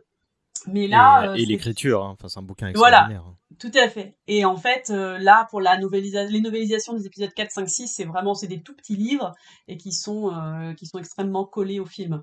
Et bon, parfois ils sont pas collés au film parce que c'est ils dataient d'avant le film et qu'il y a eu des changements pendant la production. Mais ça, Oui, c'est- oui, oui. C'est une autre affaire. Et donc, euh, au final, quand je suis passée à Zan, enfin vraiment, c'était la montée d'une marche. euh, Et puis, bon, j'avais 10-11 ans, donc euh, lire du Zan à cet âge-là, c'est pas forcément évident. J'étais un peu paumée à certains, dans certains passages. Mais tout de suite, ouais, coup de foudre. J'ai adoré, j'ai adoré le personnage de Throne qu'on découvrait et, pour moi c'était vraiment la suite naturelle de, de Star Wars. Je retrouvais mes personnages, je voilà, il y avait vraiment une continuité qui était forte et en même temps on me proposait un, un, un texte un peu plus euh, qui, qui me poussait un peu plus hors de mes limites et ça j'avais aimé. Et euh, donc j'imagine que bah, la suite logique c'était euh, la bataille des Jedi et l'ultime commandement. Et comment, comment ça s'est passé après? Alors après, bah, j'ai continué vraiment à, à lire tout ce qui sortait. J'ai des, vraiment des très bons souvenirs de l'Académie Jedi, entre autres, de Kevin G. Forcément. Anderson. Euh, voilà, où encore une fois, on suivait euh, nos héros de près et, je trouvais la caractérisation toujours très bien faite. Euh, donc c'est la quête des Jedi, Sombre Disciple et puis les champions de la Force. Après, ce qui est important de savoir, c'est que j'ai grandi avec ces livres, avec cet univers. Et donc, comme je disais, j'ai commencé à 10-11 ans. Euh, forcément, euh, c'est pas, enfin, je ne sais pas si aujourd'hui, en relisant ces livres, j'aurais les mêmes coups de cœur au même moment. hein. et entre autres, je me rappelle dans mon adolescence avoir lu donc le mariage de la princesse Leia et d'avoir adoré. je ne sais pas si aujourd'hui j'aurais les mêmes sentiments, mais voilà, j'avais adoré voir euh, Han Solo en proie à ses émotions, euh, être absolument jaloux. forcément, moi j'avais un crush pour Harrison Ford à cette époque-là, donc je me projetais énormément dans ce livre et, euh, et voilà, j'avais qu'une envie, c'était de voir un solo jaloux, quoi, forcément. donc j'avais beaucoup aimé aussi. Euh, autre chose qui m'a plu en tant qu'adolescente, c'était euh, la série des jeunes chevaliers Jedi. Là, j'ai vraiment vraiment apprécié. On découvrait donc les enfants de Han et Leia, les jumeaux et, et Jacen enfin Jacen Jaina et Anakin, pardon. Et, euh, et en fait, euh, c'est vraiment des tout petits livres, mais qui sont très bien écrits, qui sont très, très bien adaptés aux, aux enfants. Et euh, voilà, on, on passe un très bon moment. Les, les, les histoires sont, sont intelligentes, elles sont bien foutues, bien ficelées. Donc euh, c'est vraiment une série que, que je recommande. Difficile à trouver souvent, hein, bien sûr, parce qu'elle n'est plus, euh, plus publiée. Mais, euh, mais voilà, il y a, c'est toujours possible de le faire, de, les trouver sur les, sites du Bon Coin ou, ou donc voilà, cette petite série-là. Et puis euh, après, il y avait beaucoup de livres que j'ai achetés en grand format parce que j'adorais les couvertures. Donc j'ai des coups de cœur sur les couvertures et je me rappelle plus trop de l'intérieur des, des, des histoires qui étaient racontées à l'intérieur, mais je me rappelle très bien des couvertures. Souvent parce que je m'amusais à les dessiner, euh, à reproduire les couvertures. C'était souvent des couvertures de Drew, alors euh, Drew Struzan. Et euh, voilà, j'avais un, un gros kiff, c'était d'essayer de, de reproduire ces couvertures-là. Je suis, je suis épaté parce que dans, dans ta passion pour Star Wars, les films et donc les romans, il y a une sensation de, de- de prolongation euh, chez toi parce que tu t'amusais à enregistrer les passages que tu réécoutes et, et tu euh, reproduis les couvertures. quoi. C'est Ah, euh, jusqu'au boutiste. quoi. C'est un très bon résumé de ma passion pour Star Wars. J'ai toujours eu besoin de, de me l'approprier et de la redécouper à ma façon. C'est ce que j'ai expliqué de temps en temps euh, euh, sur les réseaux et je, l'ai- je m'en suis excusée d'ailleurs euh, auprès de, euh, comment, du, chef de Lucasfilm Magazine, Patrice Giraud, que je salue. En fait, euh, j'étais abonnée à ce magazine et à chaque fois que je le recevais, il fallait que je le découpe dans tous les sens pour ensuite le, faire des montages et des collages sur mes murs pour remettre tout ça dans l'ordre des films. Enfin bon, c'était, j'avais besoin en fait de ça en effet, de, que ça passe par, euh, par ma patte en fait. Donc c'est, ouais, c'est assez rigolo par rapport au boulot que je fais aujourd'hui. Et, et je me pensais maniaque. Mais euh, tu, tu t'es passé de l'Académie Jedi à, euh, au jeune chevalier Jedi et, où, euh, et donc tu as fait un grand bond dans, dans la timeline. Ouais. Euh, Est-ce que tu as picoré comme ça, que tu as vu pris euh, chaque bouquin dans le désordre parce que c'était les premiers qui te venaient euh, euh, sous la main ou est-ce que tu as suivi un ordre euh, Alors j'ai chronologique? vraiment suivi l'ordre de, de publication parce que comme j'ai commencé au moment où sortait tout juste l'héritier de l'Empire, et bien à chaque fois je, je lisais le livre le, le livre suivant. Donc non non j'ai vraiment suivi l'ordre de publication. Donc c'est j'ai fait ce grand saut parce que euh, en effet dans les livres qui sont entre entre les deux euh, j'ai pas des souvenirs euh, fulgurants. Je dis à part les couvertures qui m'ont qui m'ont vraiment beaucoup plu, euh, qui étaient sorties chez Presse de la Cité. Et, et voilà, donc c'est ceux-là qui m'ont le plus, le plus marqué. Euh, après, euh, j'ai rattrapé un peu mon retard parce que malheureusement, euh, voilà, donc il y, a des- pépites hein, que j'ai loupées. Je sais que la trilogie de Darkbane, par exemple, je, donc je l'ai jamais lue. Et puis toute la série X-Wing me donnait pas envie quand j'étais adolescente. Euh, je pense que je prendrais beaucoup plus de plaisir aujourd'hui à la lire, mais voilà, il faut du temps. c'est assez compliqué de rattraper son retard dans Star Wars. Euh, J'ignorais que tu n'avais pas lu cette saga-là. Je, je note de, te- de, de te tenir Oui, la jambe et de te parler avec amour de. de, honteux, honteux. Je sais à quel point elle est aimée par les fans, donc il n'y a, pas de souci, ça je suis au courant. Euh, et, euh, et voilà, et donc euh, ouais, Dark Ben, les, les- la série des X-Wing, euh, qu'est-ce que j'ai pas lu d'autre non plus euh, tout ce qui est plus un peu plus ancien. euh, j'ai lu l'Aube des Jedi il y a pas très longtemps, mais sinon voilà tout ce qui est dans les dans les anciens temps, j'ai moins lu. Hmm. Et donc euh, l'ancienne République, Old Republic, je les ai pas lus non plus. Ah là là, c'est terrible. Écoute, je, je pense que les lecteurs qui, euh, qui continuent de, de, de consommer du Star Wars littéraire aujourd'hui, euh, qui t'écoutent, apprécieront ton, ton honnêteté dans la mesure où certains de ces titres sont aujourd'hui réédités, notamment en numérique. Tout à fait, tout à fait, il est tout à fait possible. Et voilà ce que je disais là, le The Old Republic, on les a même encore en papier. Euh, et puis euh, là, donc euh, le, le Nouvel Ordre Jedi, je l'ai commencé et puis euh, voilà, j'ai dû arrêter après euh, pour mes études. Et là c'est pareil, quoi, 19 romans. Pour les rattraper après, c'est super chaud. Mais il y en a un que j'aimerais vraiment lire quand j'aurai, je me trouverai 5 minutes de suite. Euh, c'est euh, Étoile après étoile. Je sais que c'est vraiment un, un- comment un must et qu'il est souvent euh, cité par les fans dans la série de- du Nouvel Ordre Jedi. Donc celui-là, j'aimerais vraiment me le faire. Il est Euh, pas voilà. mal. Euh, si tu. Alors, évidemment, euh, en plus, c'est. De par ce que tu fais aujourd'hui, c'est comme si je te demandais de choisir parmi tes enfants. Mais euh, si tu devais citer les. euh, Peut-être pas le bouquin, mais les, les, les séquences, les périodes de cette timeline qui te, qui te plaisent euh, le plus aujourd'hui pour des raisons objectives et d'autres bah, plus- peut-être plus nostalgiques, tu citerais quoi? Ah, les raisons objectives. Mon Dieu, avec Star Wars, c'est pas possible. Il n'y a rien d'objectif à notre passion. Euh, alors, euh, bah écoute, un autre euh, livre que je que j'ai rattrapé, c'est Dark Plagueis, bien sûr.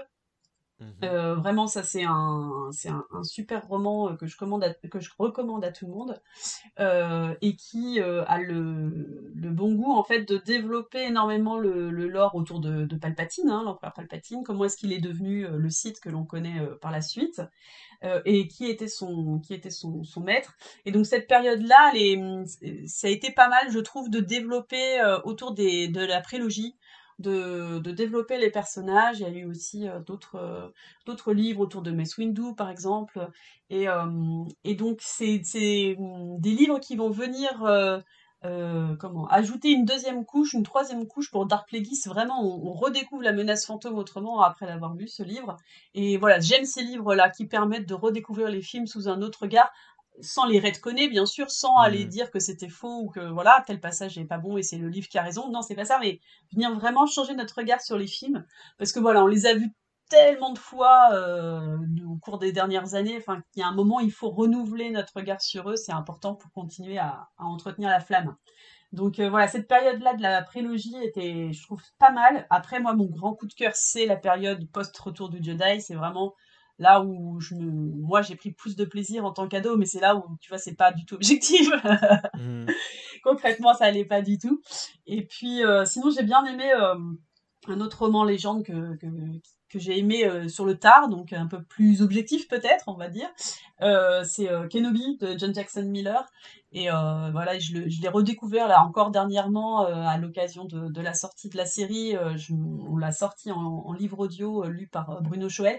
Et euh, donc le- la voix officielle de, de Obi-Wan Kenobi. Et donc j'ai Ce qui est quand même un tour de force, euh, enfin, Ah, n'est-ce pas qu'il faut saluer. On est très fiers, oui. On est très heureux de ça. Et donc, euh, Kenobi, ouais, ce, ce bouquin, il, euh, genre, je sais qu'il a ses détracteurs et c'est, enfin voilà, qui, qui laisse pas indifférent les gens en général. Mais, euh, mais vraiment, ce petit, ce petit morceau de, de, de western que nous a offert John Jackson Miller, j'ai beaucoup, beaucoup aimé.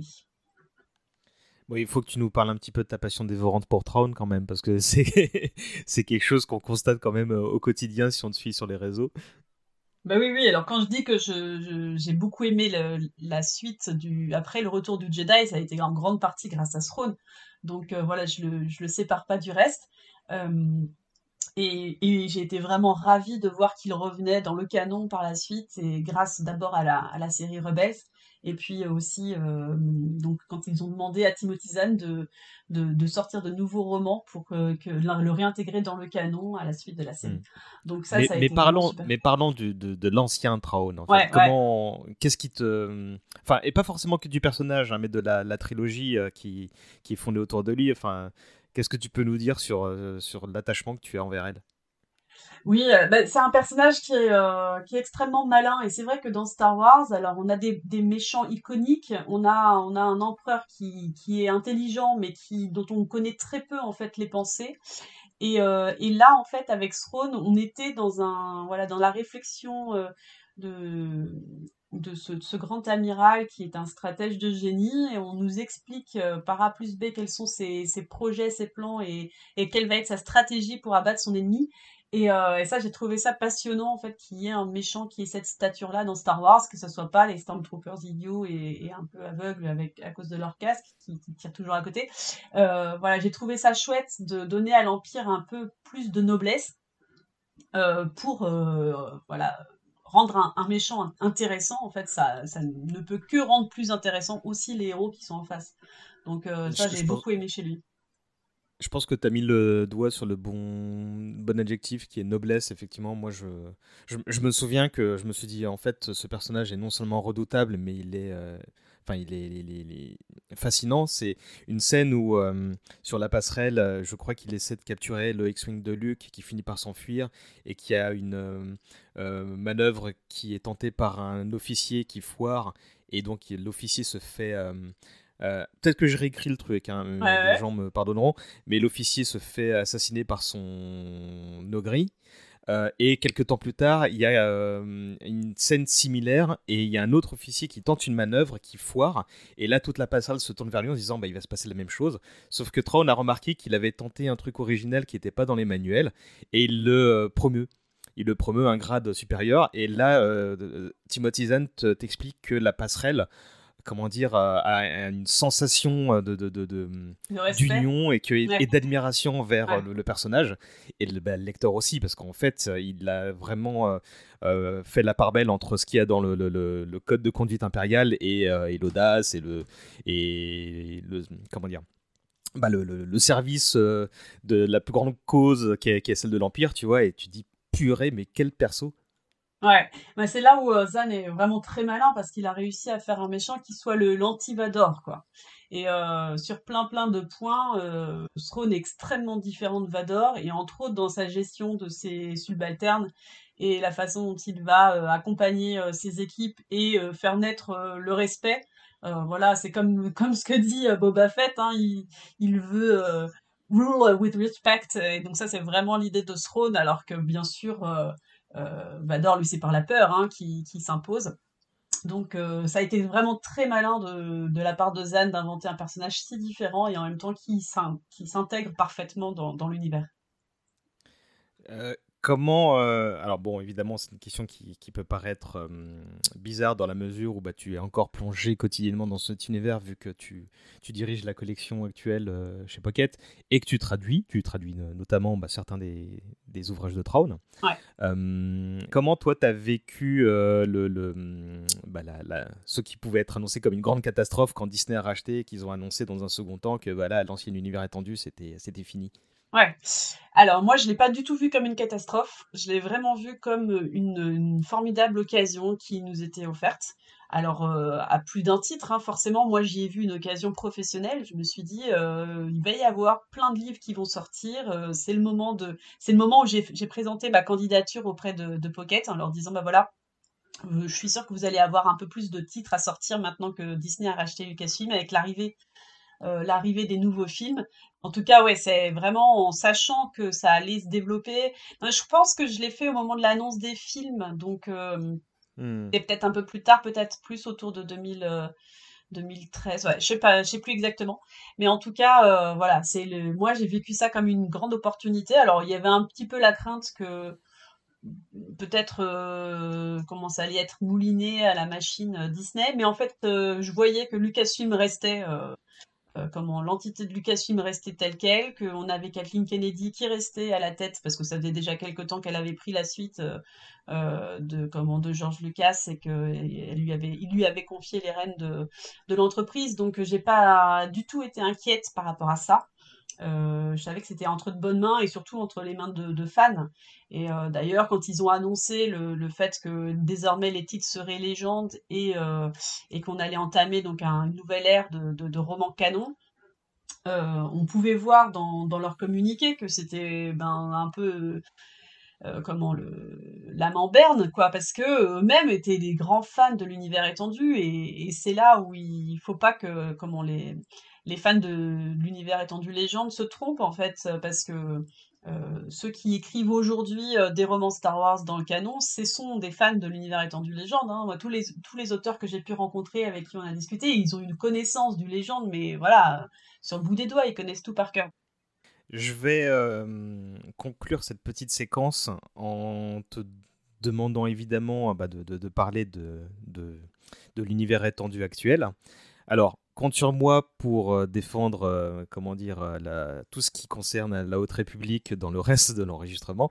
Donc, je vais t'inviter à nous faire part d'un ou deux coups de cœur qui ne, ne sont pas en rapport avec cette, cette saga-là, pour que, éventuellement donner envie bah, aux gens qui ont lâché Star Wars. Bah, soit au rachat ou même avant, euh, parce que bah, les gens ont grandi et il a fallu bien passer euh, peut-être à d'autres choses.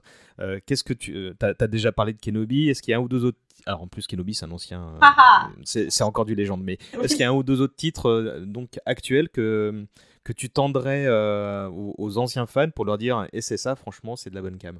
Ouais. Alors le premier qui me vient tout de suite à l'esprit, c'est Étoile perdue de Claudia Gray, euh, qui est un petit roman qu'on a réédité dernièrement là chez Pocket euh, Imaginaire. Alors euh, c'est vraiment un livre que tout le monde peut lire, qu'on ait déjà lu des livres ou qu'on n'en ait pas lu, qu'on soit un amoureux de l'univers étendu légende ou non. L'idée, c'est de revisiter la trilogie originelle, puis de déborder un petit peu sur... bah, vraiment, on, s'approche un peu à la fin de, de l'épisode 7. Euh, L'idée, donc, c'est vraiment de revisiter cette trilogie euh, par le regard de, de deux amis, euh, un garçon et une fille, qui se sont connus sur la même planète, qui sont devenus euh, très très proches, et puis qui vont ensemble aller à l'académie euh, impériale pour euh, devenir des, des soldats de l'Empire. Et l'une va devenir, va devenir officier euh, de l'Empire et l'autre en fait va être euh, choqué par euh, les premières actions et les, grands méfaits de, de- l'Empire. Il va finalement décider de, passer du côté de la rébellion. Il va y avoir ce, cette histoire d'amitié et d'amour même. En fait, on va voir que ces, ces deux personnages se rapprochent et, hum, et voilà et en même temps séparés dans deux camps opposés. Et on va revoir en fait toutes les scènes toutes les scènes de la trilogie originelle et des, des grandes batailles hein, qu'on a pu voir dans les épisodes 4, 5, 6 euh, vu à travers leurs yeux de, chaque côté de, la barrière, donc dans, chacun des, des camps. Et, euh, et donc c'est une merveilleuse façon de revisiter les films et en même temps de développer euh, son imaginaire autour d'eux, de de- d'agrandir euh, le, le spectre de voilà, on n'est plus sur notre nos- notre petit groupe de personnages, nos héros, mais on, on élargit vraiment à, à l'ensemble de la galaxie et c'est voilà, c'est très très chouette et ça plaît à tous, euh, jeunes, vieux, euh, euh, fans de la première heure ou plus récents et, euh, et- et garçons ou filles, ça plaît vraiment à, à tout le monde. Donc c'est vraiment un petit bouquin, une petite pépite. Alors, je l'ai pas, je l'ai pas encore lu moi. Euh, j'ai- même, euh, je suis passé par une porte euh, dérobée qui est l'adaptation manga qui Ah, est en cours là chez Nobinobi. Mais je peux témoigner que, dis-moi si je me trompe, hein, mais j'ai l'impression que de la nouvelle vague de romans initiés bah, depuis euh, A New Dawn, le roman Rebels, là, le Lords of the Sith et tout ça, je crois que c'est le premier qui a eu euh, une ani- unanimité en fait de, de, de, de réactions positives, alors ouais. que euh, l'enrobage, bon bah Empire Rébellion, euh, on- on- c'est peut-être le truc le plus classique, mais j'ai l'impression que bah, Claudia Gray oblige, qui est devenue l'une des, bah, des porte-étendards de cette nouvelle vague de romans, j'ai l'impression que c'est tout simplement de très grande qualité quoi. Ouais, elle a, elle a vraiment su toucher juste et, et, euh, et voilà et plaire à tous les fans. C'est ça qui a été vraiment le, le, le plus marquant et qui fait qu'elle a été vraiment plébiscitée. Et allez, t'as le droit de dire un, un autre bouquin. Allez, un autre. Alors l'autre, ça serait euh, Lien du sang. Euh, alors c'est aussi Claudia Gray. bon, et puis celui-là en plus c'est un peu un chouchou parce que je l'ai traduit. Euh, donc c'est un roman qui lui se passe euh, quelques années avant le réveil de la force. On est sept ans avant, je crois. Et euh, donc euh, ça nous, ça va venir nous expliquer un petit peu ce qui s'est passé d'un point de vue euh, politique, d'un point de vue galactique dans la galaxie après le retour du Jedi. Comment s'est développée la Nouvelle République, qui a pris les rênes de la Nouvelle République, quelles sont les factions politiques en jeu, et puis on va commencer à voir poindre le Premier Ordre. Et donc tout ça entoure, on entoure en fait dans toute cette histoire le personnage de Leia, et qui euh, elle-même va, hum, va se retrouver à euh, euh, va se retrouver confrontée à son héritage, euh, l'héritage vadoresque. et voilà, la la galaxie va découvrir qu'elle est la fille de Dark Vador euh, dans ce, dans ce livre, et bien sûr, ça va avoir euh, des répercussions importantes. Donc voilà, Lien du sang, un super livre, pareil, très bien écrit, avec des personnages très fouillés par, par Claudia Gray, une, une princesse Leia égale à elle-même, qui se transforme peu à peu en général, en général Organa. Et euh, on va aussi un petit peu suivre euh, bah, la suite de, l'histoire entre elle et, Anne. On va rapidement euh, entendre parler de, Ben, mais vraiment le, cœur du livre, ça va être Leia et comment est-ce qu'elle se dépatouille d'un point de vue politique dans cette, période-là et quelles sont, quelles sont les prémices du Premier Ordre. Elle va peu à peu se rendre compte que le Premier Ordre arrive et qu'il faut créer la résistance. Eh ben écoute, de reco. Euh, je te remercie beaucoup, Lucille. C'était euh, c'était cool que tu puisses participer à ça. Et, et juste avant de, de nous quitter, bah, tu as droit aussi à ta, ta séquence d'autopromo si tu veux parler de l'actualité euh, imminente ou future de ce qui arrive chez, chez Pocket.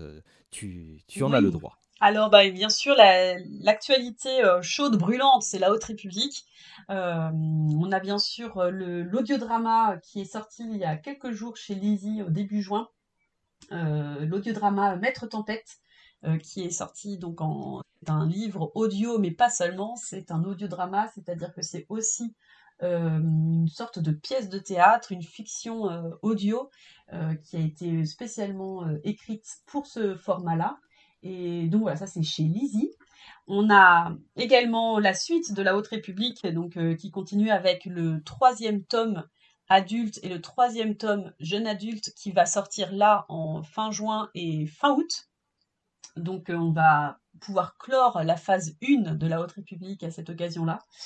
Et puis euh, on a en juillet un livre qui va, sortir chez Outre-Fleuve, euh, donc en grand format. Et ça, on est vraiment super content d'avoir euh, pu faire euh, ce, beau livre chez eux. Il s'agit de Ronin, et qui est un roman qui va développer le personnage qui avait été présenté dans des, un des, des courts-métrages de la série Vision, qui est sorti sur Disney Plus il y a déjà quelques mois. Euh, donc cette, euh, cette série qui a, qui a donné carte blanche à des studios japonais pour créer des histoires euh, en dehors du canon et du légende de Star Wars. Ça, c'est vraiment une carte blanche totale. Ils ont eu toute totale liberté. Et donc, dans ce roman, Ronin, on développe le, personnage de l'épisode qui s'appelle Le Duel.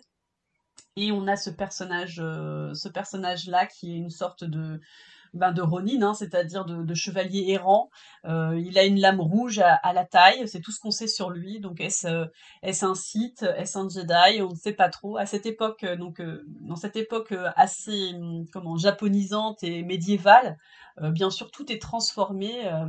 l'hi- L'histoire des, des Sith et des Jedi va être complètement modifiée par rapport à ce qu'on connaît du canon et du légende. Donc voilà, préparez-vous à être à être en terrain totalement inconnu et, euh, et à apprécier parce que c'est vraiment un, un, récit euh, passionnant, totalement euh, novateur, rafraîchissant et, et très très fouillé. Eh ben, le message est passé. Lucille, je te remercie à nouveau. Et on va inviter évidemment bah, les gens qui seraient susceptibles d'être intéressés par les titres que tu as euh, nommés, euh, d'aller euh, sur le site de Pocket. Bah, ça s'appelle lisez.com et il y a une page Star Wars avec tout un tas de, de- de réjouissances. Merci beaucoup Lucille. Merci César. À plus tard.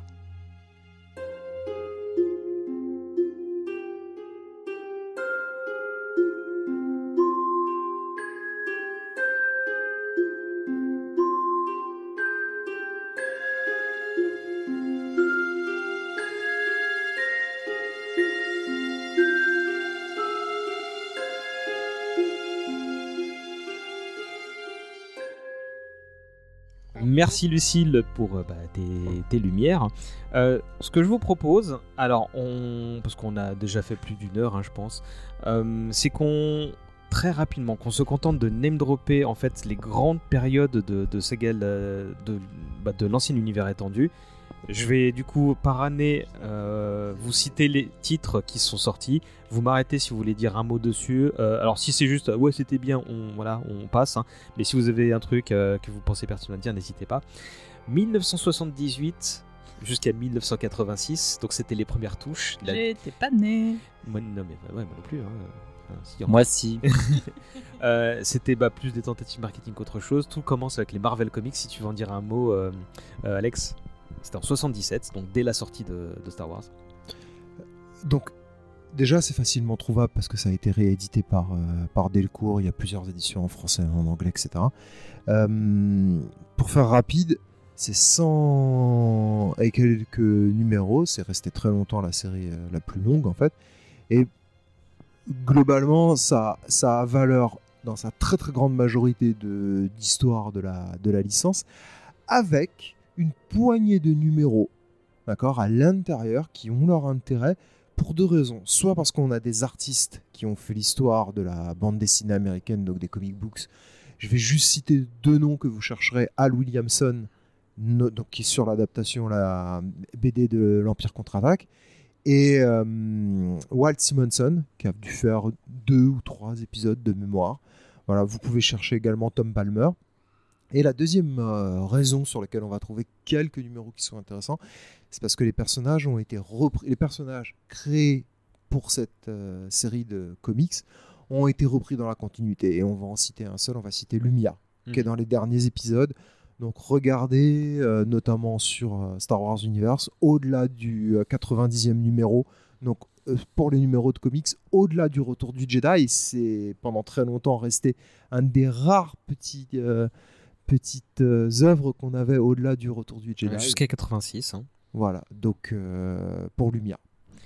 Bon, c'est un personnage en carton, Lumia, mais bon. Il y avait aussi Fen Shisha, dont, dont j'ai parlé tout à l'heure euh, sur Mine d'Or, euh, qui, qui avait fait ses, ses premières armes euh, dans ce comics. Et C'était intéressant à lire ces comics parce que si on veut avoir un aperçu de comment s'imaginait Star Wars euh, à la fin des années 70 et début 80, ben, Ah, c'est faut les disco, lire. hein. Le côté disco, psychédélique, Ah, euh, on- Flash Gordon presque, euh, c'est Il faut que tu parles dans le micro, Alex. assez, mais c'est assez violent à découvrir, mais j'ai adoré. Moi, je, je me suis éclaté. Et puis il y a Jax. Il y a Jax le lapin vert, mais il apparaît pas tant que ça. Il y a Oui, des il persos marqué les- il a intéressants. marqué les esprits. Il y a plein de persos intéressants. Il n'y a pas que Mia. qu'il est canon aujourd'hui. hein. Ah ouais? Ah oui, oui. Oh, purée. Il y a- Gardien de la il galaxie, je veux dire. Il y a un des auteurs euh, du canon actuel qui est dingue du perso et euh, il, il- il- il sait que c'est un running gag. hein. Il sait qu'il n'y a pas. C'est qui l'auteur? Kevin Scott. Oh purée, pas lui. Kevin Scott adore mettre euh, Jax euh, dans, ses, dans ses comics. Mais il les met jamais dans un comics sérieux. Il va les mettre dans les Star Wars Adventure qui étaient chez IDW. Bon, ça va alors.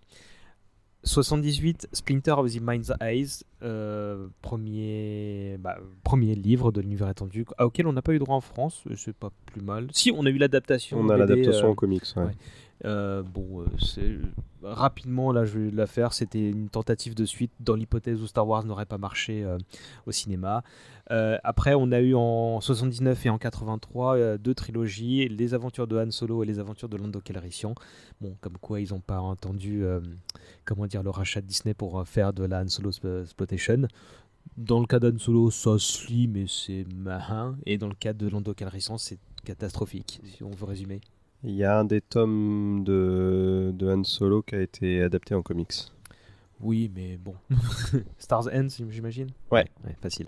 Arrive donc en 91 euh, la l'ère Bantam Spectra, qui était donc l'éditeur qui euh, s'est chargé de relancer la machine d'une part avec la trilogie Throne, qui donc commence en 91, 92, 93. Euh, donc là, c'est le gros boom.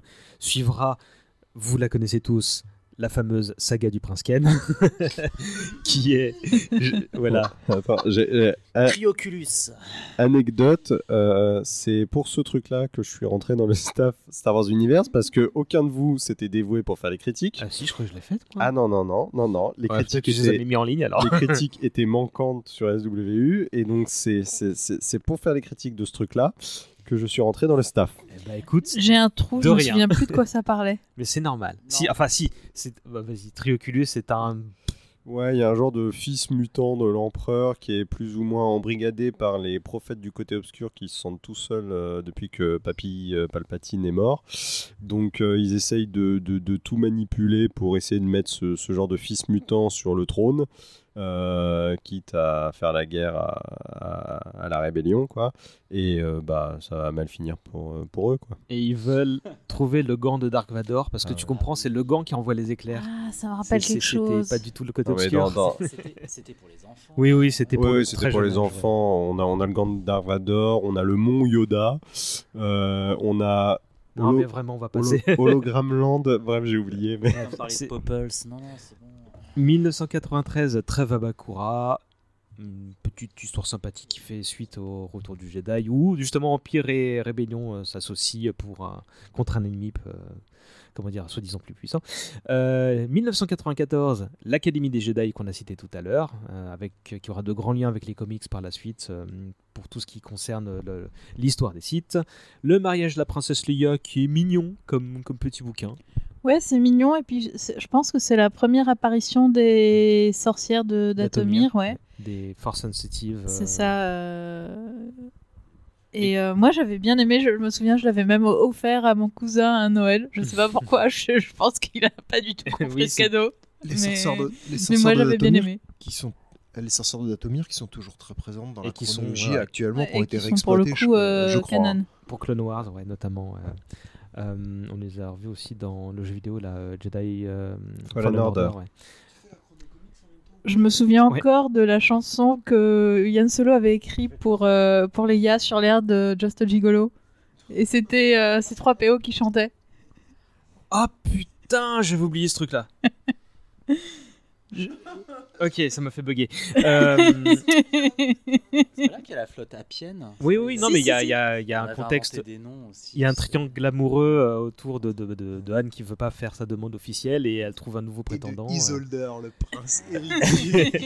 ah oui. Non, mais ça jouait très bien avec les codes de la romance. hein. Je le savais pas en, en ayant lu à l'époque, mais ça, ça- c'était vraiment une, une, une- une très. C'était pas une parodie, hein, c'était vraiment un bon, un bon pastiche, quoi. Euh, L'étoile de cristal, on va pas en parler hein, parce que c'était sans doute le pire bouquin de, voilà.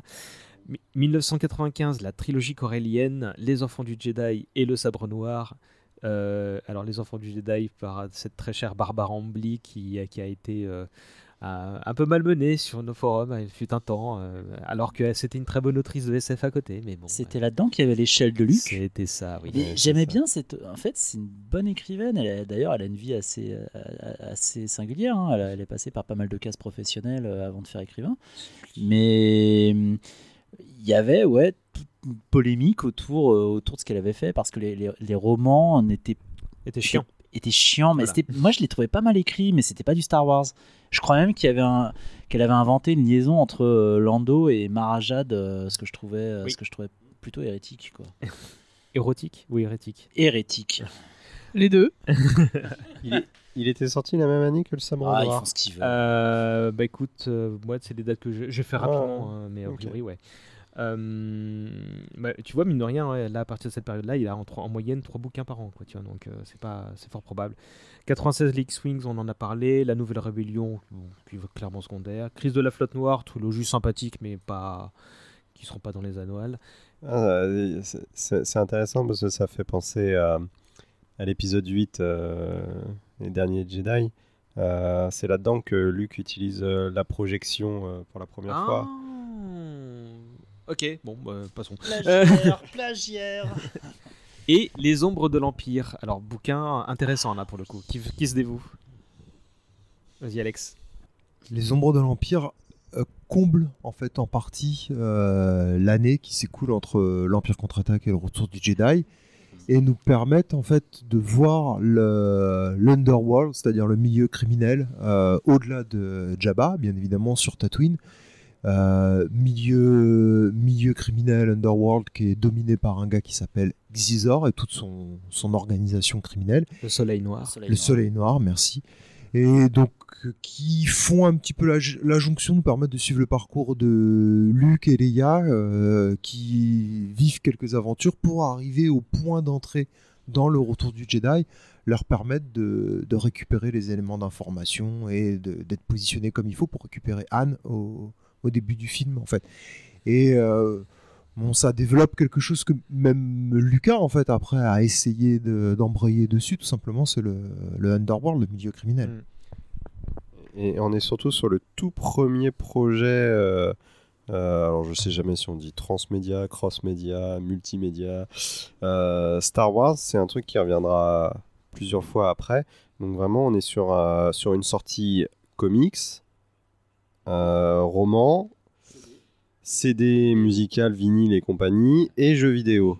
Voilà. Je savais pas qu'il y avait eu euh, un Une bande CD, son. euh, une bande son. Je, je l'ai, je te ouais. C'est pas mal. Pas mal, hein, Ouais, ouais. euh, Bah, t'as trouvé la musique de fond euh, pour l'épisode Pour l'épisode, pour la, la fin, ouais, effectivement. bien vu. Les études du gamin. Quoi? Pour payer les études du gamin sur eBay. Euh, euh, bon, il y a le personnage de Dash Rendar qui, euh, qui, qui est un peu un copier-coller de, de Han Solo euh, et qui, qui encore aujourd'hui fait bien marrer l'équipe. Jusque dans son vaisseau. Ouais, et qui. Et il y a surtout des scènes avec des phéromones, non? Ouais, Où, bah, euh, le Xizor en question, il, Il essaie de utilise ses phéromones. C'est une race reptile, et il utilise ses phéromones sur Leia. Il y a Ouais, tout un machin. Ouais. Ça, ça m'avait moustillé, moi, quand j'étais, euh, quand j'avais 14 ans. Et là, tu dis, oh le bâtard, il va réussir. il triche.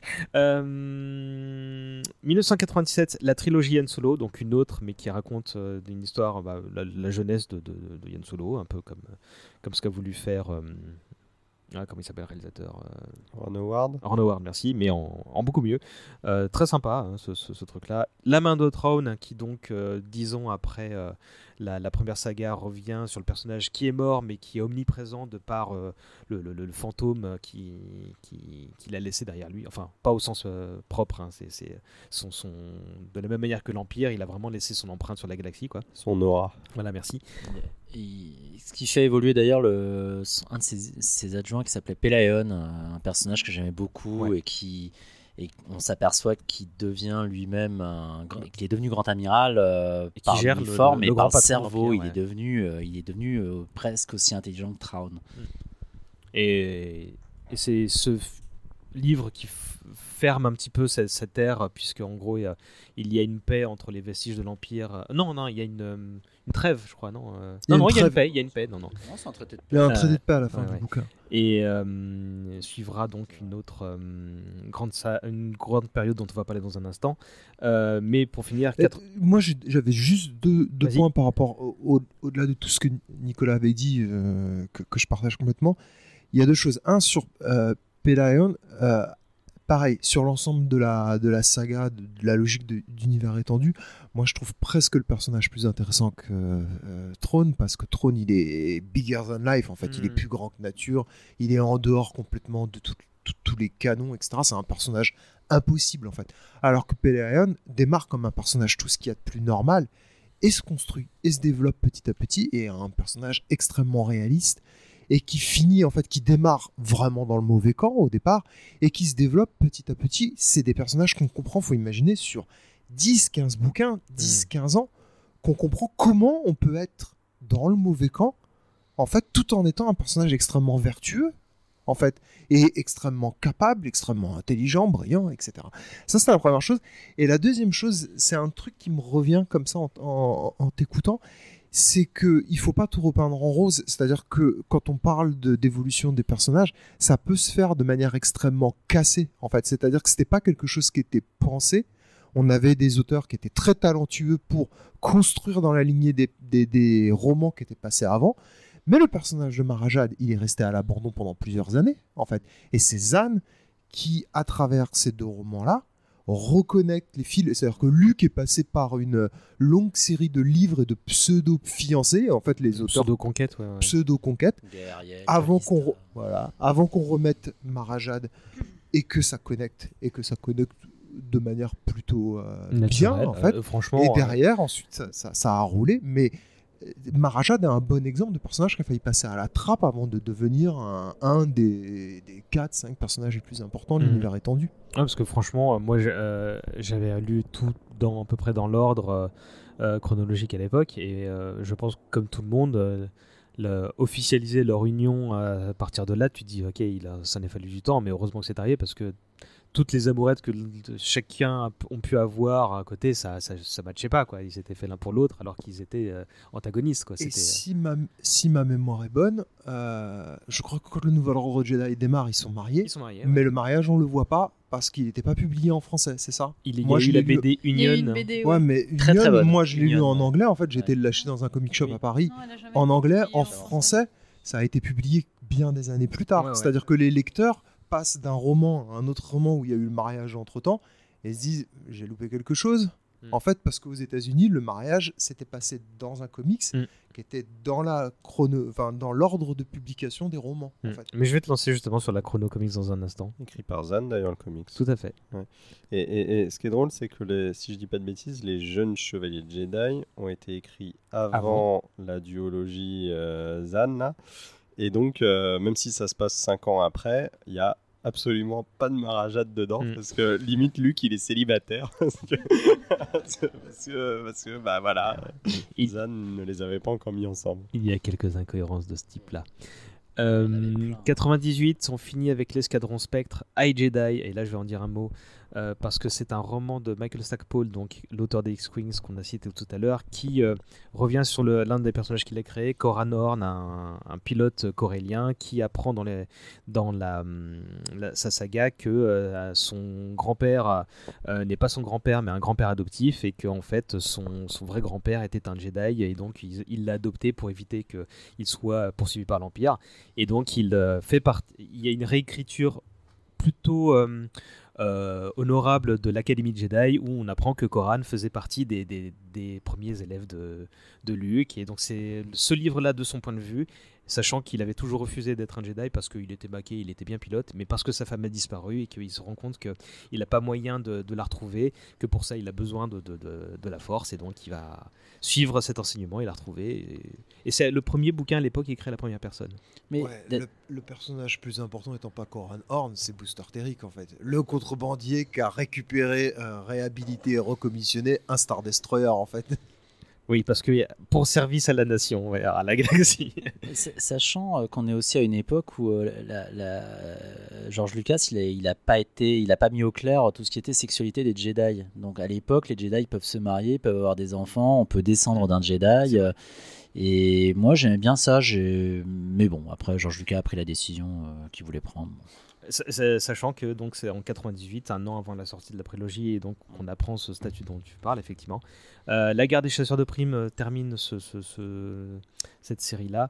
Euh, on, on va, je, là, je me rends compte dans mes notes que j'ai perdu tout ce qui concernait Dark Horse. Donc, si tu veux citer euh, quelques titres, Alex et, et, et Adrien, pour revenir sur les, les- les BD marquantes.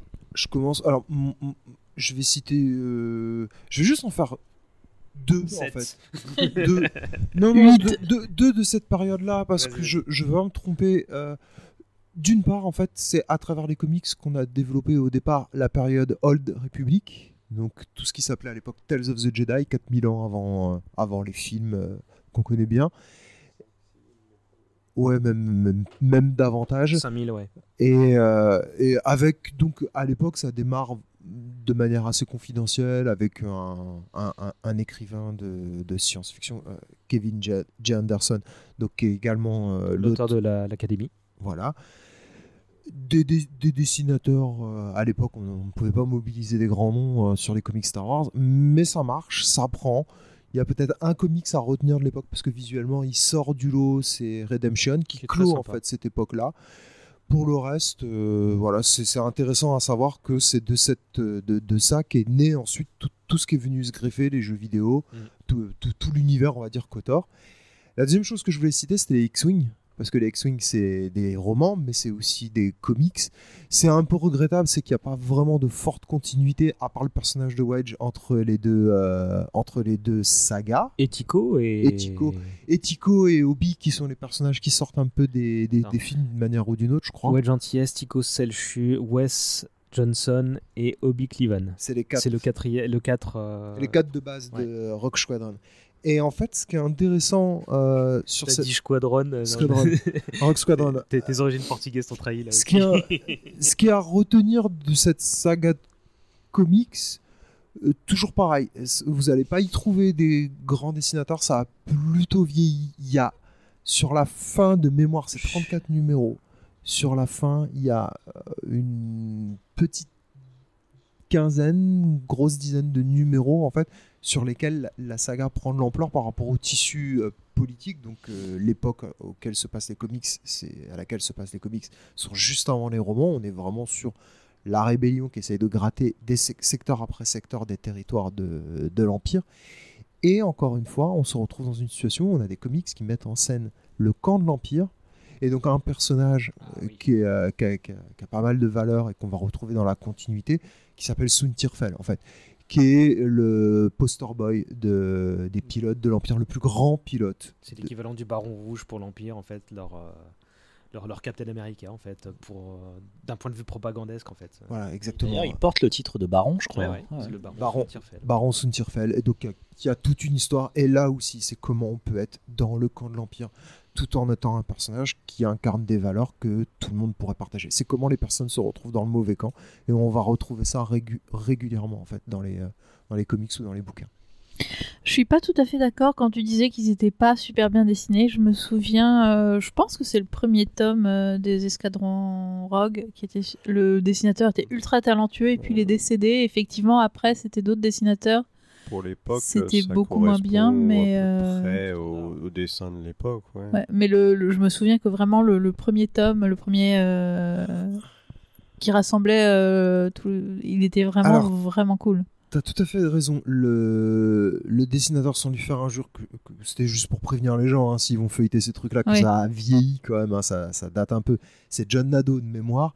Et celui qui est décédé, je ne me rappelle pas de son nom, mais t'as tout à fait raison. C'est, là, pour le coup, ça n'a pas trop vieilli. Quoi. non, ça n'a pas vieilli. vraiment, Je ouais. me souviens vraiment. euh, Vous pouvez y aller euh, très avoir été très admiratif de son trait euh, quand je l'ai lu, mais c'était il y a super longtemps. Et je m'en souviens encore, euh, encore très bien. Tu vois, j'ai même des dessins en tête euh, que je revois très très bien. Lane, tu veux en citer euh, d'autres titres de cette période-là ou... J'aurais trop peur de, de- d'en citer dès qu'ils sont sortis après parce que je, niveau oui. date euh, à ce niveau-là je suis pas je suis pas je suis pas calé Sur- sur- sur- surtout que euh, moi j'ai découvert tout ça chez Delcourt et Delcourt il est publié sous d'autres noms que les noms des séries VO il y avait les, il y avait les séries Jedi alors que ça n'existait pas en VO Euh, il Oui, ils les ont compilés dans des nouveaux labels. ouais. Voilà, c'est ça. Donc, euh, donc j'aurais peur de, de, de- voilà, de dire une bêtise. Moi, je vais contenter de name dropper ce que tu as évoqué tout à l'heure, donc Dark Empire, la résurrection de l'empereur, euh, qui était un peu facile scénaristiquement, un peu particulier graphiquement, mais voilà, je pense que si t'es. En, en fait, euh, c'est un truc à relire à. Si t'es fan, aujourd'hui non, euh, d'autant que bah, c'est un peu le pitch de l'épisode 9 en fait, voilà, pour la petite histoire. En mieux. En- en- Ouais, ouais, je- en fait, j'ai pas envie de réfléchir à cette question. Euh, Crimson je- Empire avec des, euh, des gardes de, de, euh, de la garde rapprochée de l'empereur et notamment en particulier qui, je sais plus pour quelle raison, quoi. Oui, oui, les gardes rouges, oui, Kirkanos là qui, euh, qui, euh, je sais plus ce qui se passe. l'apparition du tout premier Yuuzhamong. Ouais, dans, dans Crimson Empire 2, donc première apparition de Nomanor, effectivement. Euh, et je citerai euh, Union, donc le, le mariage justement de Luke et, et, euh, et Mara, tout simplement parce que c'est pas date une- de cette époque-là, ça? C'est la fin de cette époque. euh, là. Parce que cela, pour le coup, niveau dessin, c'est très moderne. Ouais, et, et- et pour le coup, je- moi, ce que j'avais adoré, c'est que c'était euh, clairement une, une tranche de vie normale. Donc, euh, alors que justement, donc, euh, on connaît le, du lundi au vendredi, bah, ils sont en train de sauver la galaxie euh, 14 fois, et le, là, c'est le week-end, et ils vont se marier, et c'est vraiment comment ils choisissent leur robe, en quoi leur mariage est d'une importance galactique, etc. Et c'était, j'ai trouvé ça vraiment touchant. Euh. Lucas Books, la division euh, littéraire de Lucasfilm, euh, se poursuit, mais enlève le, le contrat à Bantam pour le donner à une autre filiale du groupe qui est Del Rey, qui était justement le- le- l'éditeur qui avait initié tout ça en 78. Et là, donc, il y a d'une part tout le nouvel ordre Jedi qu'on a évoqué tout à l'heure. I have fought the worst of all wars and witnessed the redemption of evil. I have seen balance restored to the Force. But order can turn to chaos, as it did when I was born. Now, with my loved ones and my loyal allies, I face a new challenge unlike any before. And I'm not sure at this time we can win. Star Wars Vector Prime by R.A. Salvatore, the first novel of the new Jedi Order. 19 bouquins de 99 à 2005. euh, cinq- il y avait une politique assez alors, très ambitieuse de sortir euh, par an un grand format, puis entre deux et euh, quatre bouquins poche qui font les événements mineurs entre chaque grand format, avec beaucoup d'auteurs de, de- qu'on a cités là, notamment les Stackpole euh, et euh, Aaron Aston aussi. euh, enfin, Troy Denning. Troy non, Troy Denning, il il est arrivé pour le, pour le Nouvel Ordre Jedi. Euh, et, et du coup, de nouveau comme lui, euh, comme Greg, Greg euh, James Luceno, qui euh, va ensuite s'installer dans la licence. Et euh, bon, on en a un petit peu parlé, mais euh, très honnêtement, euh, pour moi, c'était peut-être la période la plus intéressante parce que forcément, sur 5 ans, on a suivi une. Mais c'était pas une trilogie, c'était pas une bête trilogie, c'était une saga en fait. C'était quelque chose d'à part. Et je sais qu'il y avait en- encore aujourd'hui beaucoup de détracteurs sur le fait que les Yuuzhan Vong, donc des espèces de sadomaso qui viennent d'une autre galaxie pour ça. Non, mais ça, c'est génial, ça. Mais c'est très SF. Les et- trains de la douleur. et, et moi, enfin, j'avais adoré, d'autant que ça a vraiment mis nos héros en difficulté. Les Jedi ont été quasiment, euh, euh, comment dire, euh, décimés. Coruscant a été envahi et Colonisé. et colonisé. euh. Enfin, euh, en fait, euh, naturalisé, quoi. Ouais, terraformé, exactement. Ouais, Ils ont mis fin au réchauffement climatique sur Coruscant, les mecs. hein. Et, Vraiment, et- vraiment. et comme tu l'as dit, Adrien, tout à l'heure, bah, en fait, on avait peur pour nos persos, qui en plus avaient des problèmes, bah, soit de, de- de couple, de santé. Marajad a commencé cette série euh, malade, elle ne savait pas pourquoi, on l'apprend plus tard, etc. Euh, Luke et elle ont eu un enfant, euh, Ben euh, Skywalker. Donc en fait, là, ça, ça portait tout ça beaucoup plus haut, et euh, moi, j'ai continué de défendre cette, série, cette saga-là. Quoi. Mais je me souviens comment on en parlait à l'époque. Enfin, on on avait vraiment le sentiment. euh, Enfin, on, en- on commentait ça sur les forums, mais on en parlait aussi quand on se voyait euh, de cette saga-là. On- de- parfois, parfois le très Game rarement. of Thrones de Star Wars Il y a- euh, ouais. littéraire, hein. Ouais, ouais, Ça, ouais, ouais, franchement, le- le- la ouais. comparaison que tu fais est assez euh, pertinente. ouais. Moi, j'ai un On, anticipait même ce qui pouvait se passer, Mm. euh, mais on n'y arrivait pas. J'ai un petit bémol, c'est que je, je garde pas un souvenir très très excitant, très excitant des, euh, Des derniers bouquins intermédiaires Ah. en fait. C'est ce que j'allais dire. Autant j'ai un souvenir extraordinaire des gros pavés, en fait, des, bou- des bouquins de, de Star by Star, de Vector Prime, de la fin, même de, du Stover, voilà, Mm. de, de quelques romans clés. Mais sur les intermédiaires, en fait, euh, en, en intérieur de, de cycle, a- voilà, c'était sympa d'en parler et c'était, il y avait une, il y avait une forme. Stover est un pas petit paperback, format. hein. Stover est un Euh, petit. ouais. Stover C'est- est un petit- c'est un peu l'exception qui confirme la règle, Et le d'ailleurs. roman qui suit. C'est pas celui qui suit Star by Star, mais Alors, il y a eu. euh, non, alors je vais vous faire dans l'ordre sans regarder mes notes. hein. Vas-y, allez. Vector Prime de R.A. Salvatore, qui a fini par faire ensuite la, la novélisation de, de l'épisode 2. Euh, grand auteur de fantasy, c'est lui qui faisait la trilogie de l'Elfe Noir, etc. Michael Stackpole pour une duologie qui s'appelait La marée euh, des ténèbres. Euh, là, j'ai plus les titres par contre de chaque tome. euh, j'ai Ruins et Euh, Onslaught en, en VO, euh, mais. euh, Mais c'est ça, mais c'est euh, ça. et et il y avait donc le personnage de et. et vague de fond, tout le genre. euh. Euh, et il y avait le personnage de Coranorn qui revenait, qui se retrouvait exilé, et c'était trop bien. Là, pour le coup, enfin, les, les poches avaient le mérite de développer des petits trucs. Dans la saga Ouais. qui suit de James Luceno, c'était euh, les agents du chaos, Ouais. euh, et c'était envoyé Anne, qui est la suite de la mort de Chewbacca. Oui, bon, bah voilà, Chewbacca, oui, on l'a dit. oui. Ça y est, spoiler. Euh, moi, c'est bon, il est pas mort en fait. hein. Euh, bah, il déprime, il va tout seul dans la galaxie et en fait, il voit que qu'en fait, il doit se ressaisir parce que les Yuuzhan Vong sont une vraie menace, etc. Euh, Avec Corellia en fond. Ouais, en plus Corellia euh, est en train de, de, de, de nouveau péter une durite avec les brigades de la paix en- qui commencent à ce moment-là. Donc Ça les- commence à ce moment-là, Ouais, ouais, ouais, c'est à ce moment-là. Je ouais. pensais que c'était après. Non, non, non, ça commence à ce moment-là. Euh, ensuite, on a Balance Point, si je dis pas de bêtises, de Cathy Tyers, qui avait fait le mariage de la princesse Leia. Euh, donc, euh, Balance Point, c'est point d'équilibre en français. Sur Et je peux même dire qu'il y avait Recovery, le e-book, juste après. Euh, Attends, merde. Ah, là, j'ai un trou. Il y a Star by Star comme prochain, mais il y a un truc juste après. Il y a ça de remporter le million d'euros. là. Attends, attends, attends, merde.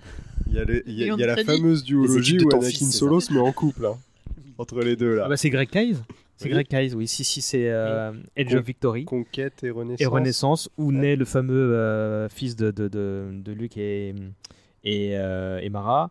Ouais, Star tu by vois, dans Star. un petit roman. Ouais, bah tu vois, oui. Euh, Mm. Donc Étoile après Étoile, qui est le point central où il se passe beaucoup de choses, et notamment c'est la conquête de Coruscant.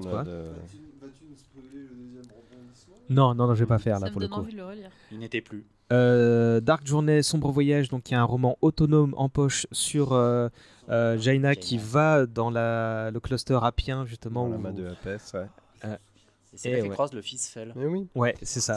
C'est- C'est c'est- c'est là qu'elle a réussi à voler un vaisseau ennemi et qu'elle peut réussir à pirater tout leur système de. Ah, je- là, par contre, tu m'en donnes de- beaucoup le de- détail. euh. ouais, enfin, je les ai pas lus. Ah non, mais c'est euh, pour vous dire à quel point. c'est- et J'ai refait la base de données de SW, j'ai refait toutes les. J'ai réécrit toutes les, les, les- les- résumés à l'époque. hein. Euh, non, non, non, non, vous inquiétez pas. Euh, ensuite, il y a la duologie de Aaron Alston, euh, Rebel euh, Down et Rebel Dream. Derrière Euh, les lignes rebelles ouais. et le rêve rebelle. Le rêve rebelle, c'est ça. Avec ça. les meilleurs coups du, du- du- de la saga. En plus, on voit Wedge dans son cockpit. euh, Ah, c'est et- là-dedans qu'il y avait l'ennemi qui avait des sabres laser. Oui, non, le 2 est mauvais. Le 2 est mauvais. Le 2 est mauvais. J'avais oublié Mais le premier, c'est cool parce que tu vois ta Wedge qui, qui, qui pilote, qui est nommé général pour mener la contre-offensive et qu'il a de l'arthrose. Ah, mais c'est là euh, qu'il explose le Lusankia sur le c'est vaisseau dans celui-là qu'il Ouais. demande le Luzonka qui lui dit mais ça va pas on va pas te filer notre, notre seul et unique euh, super tar- star destroyer Il fait bah si en fait il voulait une contre-offensive si. Euh, et après il y a le traître. Et là je pense qu'il faut qu'on s'arrête parce que c'est le roman de Stover où euh, Jacen a été kidnappé. On pense qu'il est mort du côté des, des, euh, des gentils. Et en fait il est euh, malmené par une ancienne Jedi qu'on on ignore que c'était mais oui on s'en fout. On ignore que c'était une Jedi et elle est sert de, de familier au Yuuzhan Vong et elle est, elle est en train de le détruire pour le reconstruire et lui faire comprendre que la force c'est qu'une question de point de vue. Et c'est un bouquin qui était extraordinaire. Ça sera bien Redcon après, tiens. ouais bon Euh, Elle lui, balance, ah elle, elle lui balance quand même la vérité fondamentale sur la force, quoi. oui oui oui bah, là à savoir qu'il n'y a pas de côté obscur et que on- La force incroyable. unifiée. Et, et Non, non, non. scène de malade dans ce roman. avec- prends le micro Scène de malade, disais-je, dans ce roman. Mais attends, attends, attends. Non, on va y revenir tout à l'heure, je te- t'inquiète pas. Euh, mais oui, J'espère. il y a une scène de malade. Euh, attends, je le finis. Euh, donc ensuite, nous, euh, Destiny's Ways de Walter John Williams, qui est vraiment pas bon. Moi, j'ai pas aimé. Alors, c'est censé être un peu. Alors moi je l'adore. Ah, je- juste parce que dedans il y a Akbar qui explose tout. Ouais, c'est un peu facile. Il arrive. Ah, ah, me Laissez-moi voir. Ils ont fait ça. Ok, leur stratégie c'est ça. Bon, regardez, on va faire 2 plus 2 et voilà, on va les niquer. On- Ils l'ont tiré de sa retraite. Non, non, mais ils l'ont dit, j'ai une super stratégie, tu le lis, c'est clair. Et en gros, c'est une stratégie de- du marteau et de l'enclume. Ouais, on va les encercler en fait. Ah bah super, le stratège. Merci. Euh, bref. Derrière nous, monsieur. Pardon. la trilogie Force hérétique de Sean Williams et Sean Dix. Ou Sean Dix et... Bon bref, l'inverse. Euh, attends. incapable de me rappeler les trois Remnants, Refugee. Ah oui. Et j'ai pas le troisième. J'ai pas le troisième. euh. T'as ça du million? Mais par contre, dans Remnant, c'est justement celui-là où euh, Gilad Paleon, en tant que chef de l'Empire, euh, accepte de former un gouvernement d'union nationale avec, le, le- le- avec la Ah, ils ont République. 89 députés, les mecs. avec euh, la, la, la, la République. Euh, et donc il En devient le nouvel amiral de, de, de, de la flotte. Et il dit, alors on pense qu'il est mort, et il y a un général de Yuuzhan Vong qui lui dit non mais on va tous vous défoncer. Et il a une, il a une scène depuis sa cuve à Bacta où il dit non mais vous ne vous rendez pas compte de ce que vous avez fait. Vous avez attaqué l'Empire, et quand on attaque l'Empire, l'Empire contre-attaque. Le- Sérieux Il a- dit ça dit ça. Ah, le mec Le problème, c'est que nous, on a eu droit à Astérix, Mission Cléopâtre quelques années plus tôt, et donc forcément, ça fait un petit peu. Voilà. Et, euh, reste euh, l'ultime prophétie de Kais qui revient, et euh, donc la force unifiée, euh, Unifying Force de James Luceno. euh. Et j'ai oublié le bouquin Ilesia euh, après Walter John Williams euh, pour qui raconte comment les, Maxime les, les- Nouvelle, ouais. les, les, les, les, hum, les brigades de la paix sont explosées. Je vais pas lâcher mon micro parce que je sais le mien et que j'en ai besoin, mais voilà. Il y a plein, il y a plein d'histoires aussi courtes qui ont été Il y avait des publiées short à un stories moment. dans des magazines, Comment ça effectivement, s'appelait, ouais. le... Non, non, non, non. Le groupe Kenobi. C'est oui, euh, c'est- on vous laisse. euh, c'était sérieux. On vous C'était laisse même googler mieux ce que écrit que c'était. certains romans, je dirais. Salut Marie, salut euh, Sylvain si tu si vous nous écoutez. on, on- on va conclure avec bah, justement par rapport au Nouvel Ordre Jedi, il y avait le début d'un d'un univers étendu prélogique, donc euh, en parallèle des, re- des, bah, de la- des, des épisodes 1, 2, 3 qui sont sortis. Euh, donc euh, Rock Planet en 2000 par euh, Greg Beer, qui était beau. mais on fait mention de Verger, donc la Jedi euh, qui se retrouve chez les Yuuzhan Vong, donc il y avait vraiment une idée de construction et de cohérence globale. hein. Oui, oui, oui, c'est totalement lié au Nouvel Ordre Jedi, ce roman. Euh, C'était le seul intérêt du bouquin. Euh, euh, Shadowhunter euh, qui met Dark Maul en avant, euh, c'était plutôt sympa. Euh, Vent de trahison euh, qui précède, qui est une préquelle de, de la menace fantôme euh, d'un point de vue politique. Le premier roman que j'ai acheté 50 euros. Il permet de comprendre aussi la menace fantôme. En tout- du moins, il permet vraiment de, de saisir tout ce qui est l'arrière-plan politique et notamment cette histoire de taxation des voies commerciales. Parce que quand je vois la menace fantôme et que ça débute comme ça, je, rentre pas dans le film. Mais grâce à ce roman, j'ai mieux compris ce qui se passait. Et d'ailleurs, ça parle de manipulation euh, politique avec un grand M et c'est magistral. Moi, j'aime bien ces bouquins-là pour la même raison, en fait. Et pour l'épisode 1, 2 et 3, en fait, je crois qu'il y en a un qui se positionne, qui te raconte en fait les mois précédents ou les semaines précédentes. Ouais, ouais, en fait, et, et du coup, à chaque fois, j'ai une frustration quand le, le spectateur lambda il dit Ouais, ouais, c'est quand même n'importe quoi, ça fait chier cette histoire de taxation, machin. Enfin, on s'en fout, quoi, tu vois. C'est pas le, le, le- le- Sénat de Star Wars, on s'en fiche. Et moi, dans ma tête, j'ai ça, en fait. Et je dis Mais en fait, c'est un truc sérieux. Il y a un truc important qui se joue là et tout. Et il y a un roman qui raconte tout. Et, et j'ai des bons souvenirs de lecture de ces, de ces bouquins-là, en fait, d'avoir l'impression de, de lire un truc bien construit, une backstory, euh, voilà, euh, dé- développée dans un roman. Euh, The Approaching Storm, la tempête approche de Alan Dean Foster, donc celui qui avait fait Splinter of the Mind's Eye à l'époque, qui est une préquelle de l'attaque des clones et que j'ai pas lu là pour le coup. Euh, ah, mon chouchou, bah, Matthew Stover, euh, Point de rupture, le premier bouquin de la guerre des clones. où Mace Windu revient dans sa planète natale et en gros c'est une réécriture de Apocalypse Now et c'est extraordinaire écrit à la première personne on a un Mace Windu qui rappelle Samuel Jackson dans, dans, dans les Tarantino euh, quand il s'énerve. C'est- époustouflant. Il revient de ressortir en numérique euh, récemment, euh, si ça vous intéresse. Ça, ça permet de rappeler à quel point cette guerre, parce qu'il il- il éclaircit pas mal d'éléments de la, de la prélogie, et il rappelle à quel point cette guerre pourrit euh, non seulement la, la- la- la- la galaxie, mais également la force, en fait. En répandant le côté obscur et en asservissant les Jedi, il y a une logique guerrière qui n'est pas la leur. Mm.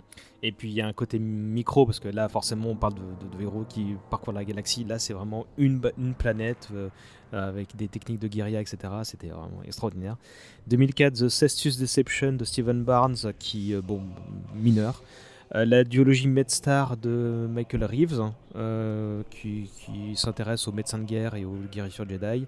République Commando, qui n'est pas une série estampillée Clone Wars, mais qui est une adaptation des jeux vidéo qui était et euh, c'est ce qui finira par être une saga de Karine Travis euh, très sympa. Euh, Jedi Trial, l'épreuve du Jedi, qui est sur Anakin et qui est qui a un qui sympathique tout juste, mais qui a un intérêt, c'est qu'il collabore avec le, le fameux grand-père de Cora Norn, en fait, et qui est lui-même marié alors que ils n'ont pas le droit et ils se disent ah mais en fait les Jedi ils peuvent se marier bah non non mais moi je le suis quand même et euh, Oui, mais moi j'ai le droit. euh, et Dark Rendez-vous, qui est un petit roman sur Yoda, qui est intéressant, euh, où il doit affronter Doku, mais d'un point de vue plus philosophique qu'autre chose. On termine avec 2005, avec une trilogie qui, qui entoure la Revanche des Sith, un truc qui s'appelle Labyrinth of Evil, le labyrinthe du mal, euh, qui est une, la préquelle du, du bouquin. Très sympa. Très centré sur euh, Grievous, si je me souviens bien. Euh, ça parlait aussi d'une intrigue tendante à découvrir euh, qui est Dark Sidious sur Coruscant. Ah oui, c'est vrai, ouais, Et c'est une très bonne idée. La novélisation de, de- de- du troisième film, de l'épisode 3, euh, qui est extraordinaire, vraiment. C'est s'il y a l'exercice de la novélisation, c'est jamais forcément très amusant, mais là, je crois qu'on tient l'exemple du bouquin qui est plus intéressant. Non pas que j'aime pas le troisième film, mais qui est plus intéressant de par les thématiques qu'il développe que, que- que le support originel, quoi. Et je croyais que tu allais prendre le barreau, le Clem. Euh, Et, et il faut préciser que peut-être de tout ce qu'on a recommandé, c'est le truc qui peut être lu. Vous n'avez jamais lu un roman Star Wars, vous n'avez pas de grande passion pour euh, tout ce qu'on est en train de raconter. À ce stade-là, j'espère que oui, quand même. Parce que bon, euh, vous pouvez lire la novélisation de, euh, de l'épisode euh, 3. Totalement. Et je peux vous, euh, vous garantir que vous allez prendre une claque. Je suis en train de regarder la série Obi-Wan. Vous allez voir ce que c'est Obi-Wan Kenobi au, dans son prime, en fait, au top de sa gloire de, de Jedi. Vous êtes dans sa tête, vous êtes avec lui, dans ses aventures, dans ses combats, dans ses qualités, dans ses doutes, etc. C'est très, très, très impressionnant, en fait. Et en puis termes de- ça permet de rendre le personnage d'Anakin plus crédible que, que ce qu'il ne l'est à mon goût, euh, même, si, Ouais, je- je- je- même si je déteste pas ce qu'il Mhm. Ça- Je trouvais que ça, ça rendait beaucoup, beaucoup plus compréhensible, beaucoup plus crédible, vraiment tout le tout l'arc d'Anakin en fait, euh, et bah, tout ce qui le mène à sa chute finalement, et euh, qui peut paraître un peu euh, artificiel en fait euh, dans les films, un peu plus pas, pas forcément artificiel, mais plus euh, scénarisé et un peu euh, voilà c'est c'est le scénario donc c'est comme ça. Et là, ça a vraiment du sens psychologiquement. euh, Enfin, voilà, c'est c'est fort. Le roman améliore beaucoup de choses, effectivement, au-delà d'un style littéraire que je trouve vraiment super. Euh, c'est un roman hein, pour moi, c'est pas qu'une simple novélisation. Et, mais il améliore énormément de choses, notamment le personnage de Padmé, qui, qui reprend des, des couleurs et qui reprend une stature politique. Enfin, on voit que c'est une des mères fondatrices de la rébellion dans ce roman, alors que dans le film, euh, On euh, on a un portrait euh, totalement crétin. Euh, Il y a eu un- une séquelle euh, de James Lucino euh, qui s'appelle Dark Lord que j'ai pas vu et qui est donc sur le nouveau personnage de Dark Vador. Euh, Il y a eu un bouquin euh, que j'ai pas cité dans le- deux bouquins que j'ai pas cité dans le lot qui sont Tatooine Ghost euh, et Ruins of Dantooine qui sont des bouquins mineurs. Euh, et euh, Tatooine Ghost, euh, c'est du Zan? Non, c'est Denning, je crois. C'est Denning Ok, Ouais. donc c'est Denning, mais c'est la première apparition de Tran euh, au, au héros. Qui n'est jamais cité. Qui n'est jamais Et cité. Les mais- héros, mais les on héros compte- se rendent compte que les impériaux tout à coup sont devenus plus intelligents Ouais. et plus compétents et plus redoutables. Mais l'in- l'intrigue est, est très bonne. D'ailleurs, c'est c'est un roman qui fait le pont entre la trilogie et la prélogie, puisque Leia retourne sur Tatooine Oui. pour tombent euh, sur des et- enregistrements de leur grand-mère. et de Shmi. Oui. Et elle va tomber aussi sur des gens qui ont connu son père tout gamin. Hmm, j'ai oublié ça. Euh, Ça ça m'a pas marqué. Un autre roman que j'ai acheté 40 euros. Mais il est très bon. J'aime bien. Et puis c'est Troy Denning, c'est une valeur sûre. Là, on va, on va se diriger vers la conclusion parce que moi, je vous le dis, c'est à partir de là que moi j'ai arrêté. Euh, donc, à- de 2005 à 2014, il y a eu une renégociation de contrat. Effectivement, tu veux, as des comics que tu as en tête euh? Bah, c'est là qu'il y a République, non? Euh, Pardon, je suis désolé, euh, Alex. Ouais, il faut que je te passe le micro. Ouais. Tu veux en parler un petit peu? Vas-y. Bah, c'est à cette époque-là qu'il y a la série République, je pense. Euh, j'ai. Oui, qui s'appelle pas encore République à l'époque, elle s'appelle juste Star Wars. Star Wars tout court. Voilà, qui sera ensuite Une série régulière. République, qui commence sur euh, sur des membres du, du Conseil Jedi. Ça commence avec euh, Ki-Adi Mundi, si je dis pas de bêtises, euh, où on découvre que, que des membres du Conseil Jedi peuvent être mariés et avoir des enfants d'ailleurs. Il a une dérogation, lui. Oui, oui, il a une dérogation. Il, il- il est membre d'une espèce euh, qui a des problèmes de reproduction, si je dis pas De fertilité. De fertilité, euh, voilà. Ils peuvent pas se passer d'un mâle. Et il a, il a sept épouses. D'accord, Ah, qu'il a pas d'accord. plusieurs femmes, non, non. Si, si. Voilà. C'était, le monde d'avant. hein, Donc le patriarcat, d'accord. Euh, donc voilà, on a, on a cette série qui, qui durera un très grand nombre de numéros euh, suite au rebranding euh, sous le nom de, de Star Wars Republic, qui s'intéressera à pas mal de Jedi pour ensuite se focaliser, on va surtout se l'avouer, hein, sur le personnage de Quinlan Vos, euh, avec ses, ses- ses flirts euh, du côté obscur qu'on a déjà mentionné, euh, et qui continuera pendant toute la guerre des clones, je dis toujours pas de bêtises, ça va Voilà, et qui s'achèvera euh, bah, sur l'ordre 66 pour être ensuite euh, relancé sous un nouveau nom, plus ou moins sous un nouveau nom, euh, en tant que Dark Time. Sachant Voilà. qu'en parallèle, il y avait une série Empire pour euh, bah, parler de la période classique.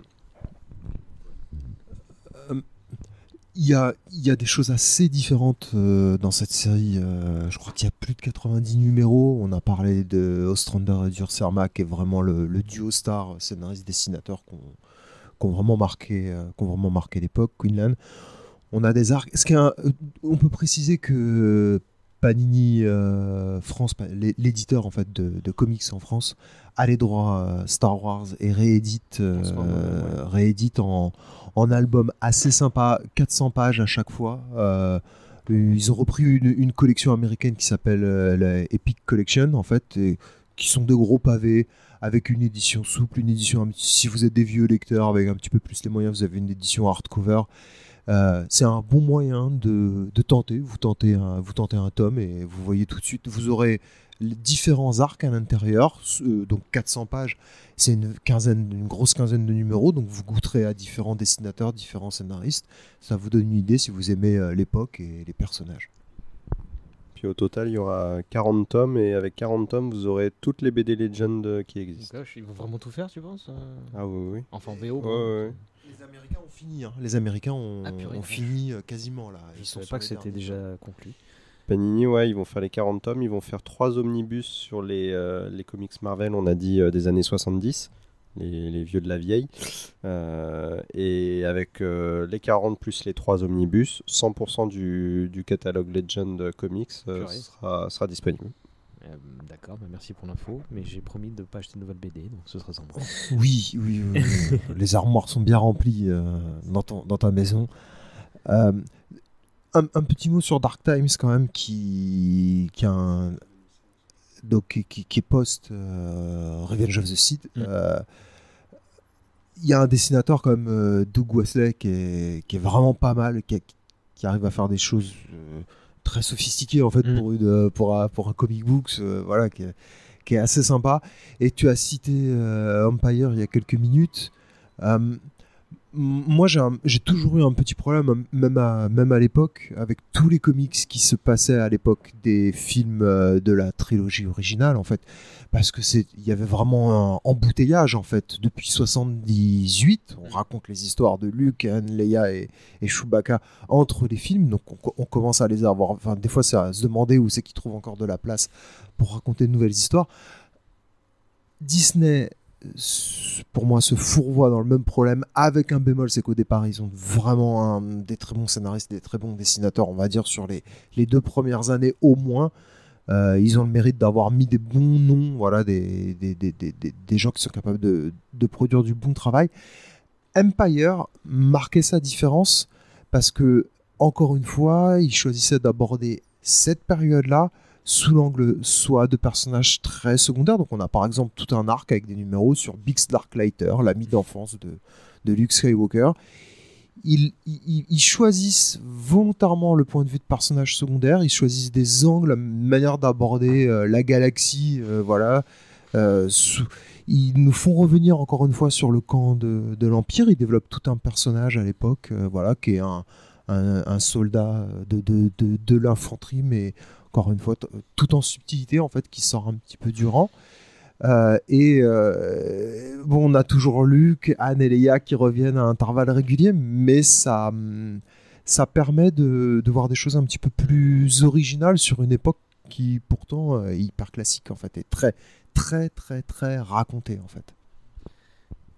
Ensuite, donc, euh, on revient côté euh, littéraire, et je vais pas tous les nommer parce que là, il y en a eu un certain nombre. Euh, comics, c'est pas de la littérature Mm, Exactement. Euh, Je te soutiens. Euh, 2005 Darkness, tentative de faire de, de- une prolongation du Nouvel Ordre Jedi avec une trilogie de Troy Denning, si je ne m'abuse. Euh, 2006, euh, bah, le vol vers Starship l'infini. Oui, il y a un peu de ça, ouais. Vol vers l'infini de Timothy Zahn euh, qui vient conclure sa grande saga, sa participation avant qu'il revienne quelques années plus tard. Legacy of the Force. Ah oui, c'est ma première saga, grosse saga post-Nouvel Ordre Jedi aussi. euh, bon, ben voilà. Euh, Allegiance, euh, encore du Zahn, euh, un roman sur la Death Star, un roman sur Dark Bane, non, une saga sur Dark Bane qui plaît pas mal. Trilogie, oui. Ah bah oui. si tu veux en dire un mot. Alors, j'ai encore un doute. Le, le premier roman va plus ou moins adapter une, euh, un comics qui avait eu lieu sur, euh, sur Dark Ben. Jedi vs Sith. Voilà, euh, qui montrait. euh, C'est l'inverse? C'était d'abord le roman? Il s'enclenche, c'est d'abord les comics, en ce fait, qui- racontent comment Darkbane devient Darkbane, le s- le- l'espèce de seul survivant des sites, en fait, et enclenche le mécanisme, la règle des deux. Et là, le roman commence, en fait. Ok, ben, j'avais un doute sur l'enchaînement.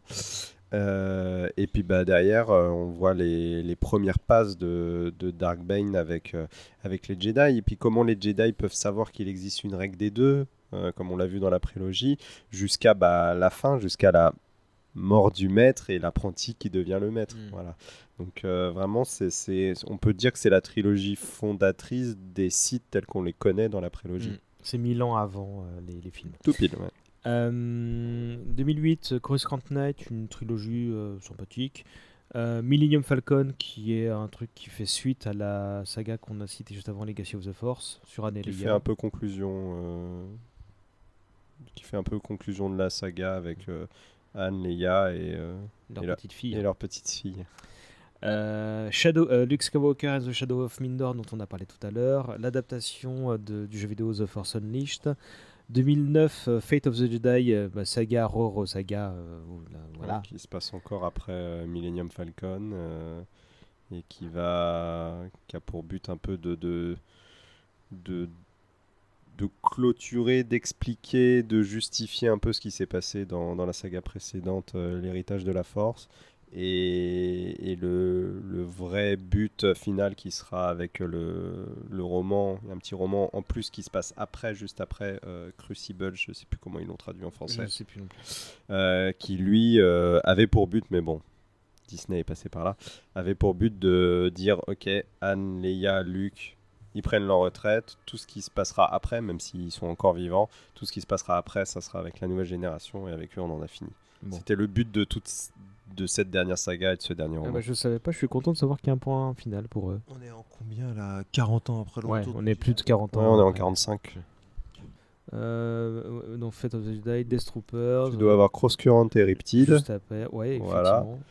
Euh, alors ça c'est intéressant parce qu'ils mettent en scène le personnage du jeu vidéo Jedi Academy, qui est un personnage qu'on crée nous-mêmes, Ouais. donc qui n'avait pas de physique, Oui. qui n'avait pas de sexe, qui n'avait rien de tout ça.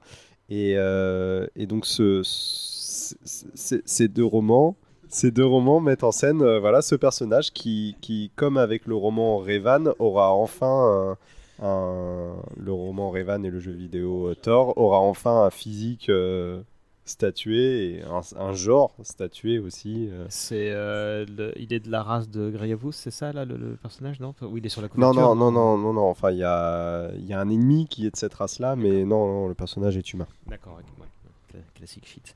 Euh, Il y a eu des romans clonoises, encore quelques-uns. Il y a eu les romans de la l'ancienne République que tu viens d'évoquer, dont quatre, dont un qui s'appelle Revan. Euh, Red Harvest, qui euh, est un roman d'horreur. Il y avait Night Errands, qui, a été, qui est le dernier roman Legend traduit en France. Chevalier errant. Euh, Choice of One, qui est le dernier roman, non, l'avant-dernier roman de Zen de l'ancienne époque. Mahin, non? Ouais, Mahin, ouais, d'accord. Euh, Ouais, il est meilleur que Vaurien. qui suivra l'année d'après, justement. Euh, Plagueis, qui est peut-être le dernier grand bouquin de, de et on va terminer là-dessus. Je vais rapidement les, les citer. Il y a The Last Jedi, LOL, qui n'est pas celui que vous croyez. Dawn Ouais, of the Jedi, qui raconte une espèce de genèse. Euh, Il y a Keno... Ah oui, il faudra parler de Kenobi quand même. Et voilà, alors, si tu veux nous. Il y a Mercy Kill, un dernier X-Wings qui est apparemment pas top. Donc je te lance sur Plagueis, euh, toi et Alex, et sur euh. Kenobi. Voilà. Euh, alors, euh, Plagueis, c'est le roman qui te retconne tout l'épisode 1. Parce que parce qu'en fait, il se passe en grosse partie pendant l'épisode 1. Donc tu découvres pendant que pendant tout le film, euh, le maître de Palpatine est encore en vie, malgré qu'il ait son Dark Maul euh, petit toutou. Euh, donc ça va te, ça va te mind blown totalement euh, quand tu le lis. Bon, euh, c'est peut-être le meilleur Luceno. Je- pourtant Luceno on a fait des bons, hein, mais c'est peut-être le meilleur Luceno. Euh, je pense. C'est et c'est C'est Troy Denning. ouais. Luceno a écrit le tout dernier, La Force Unifiée. C'est ça. Euh, voilà, je pense que c'est un roman qui est, qui est unanimement euh, reconnu euh, par toute la communauté. Et ensuite, tu m'as lancé sur Kenobi et je ne serai absolument pas objectif pour en parler parce que je n'ai pas apprécié ce roman alors, Ah, que, alors que tout le monde l'a apprécié. Donc, j'ai envie de dire, demande à Lucille parce qu'elle elle l'adore. on s'est souvent euh, pas engueulé, mais on en a parlé de ce livre.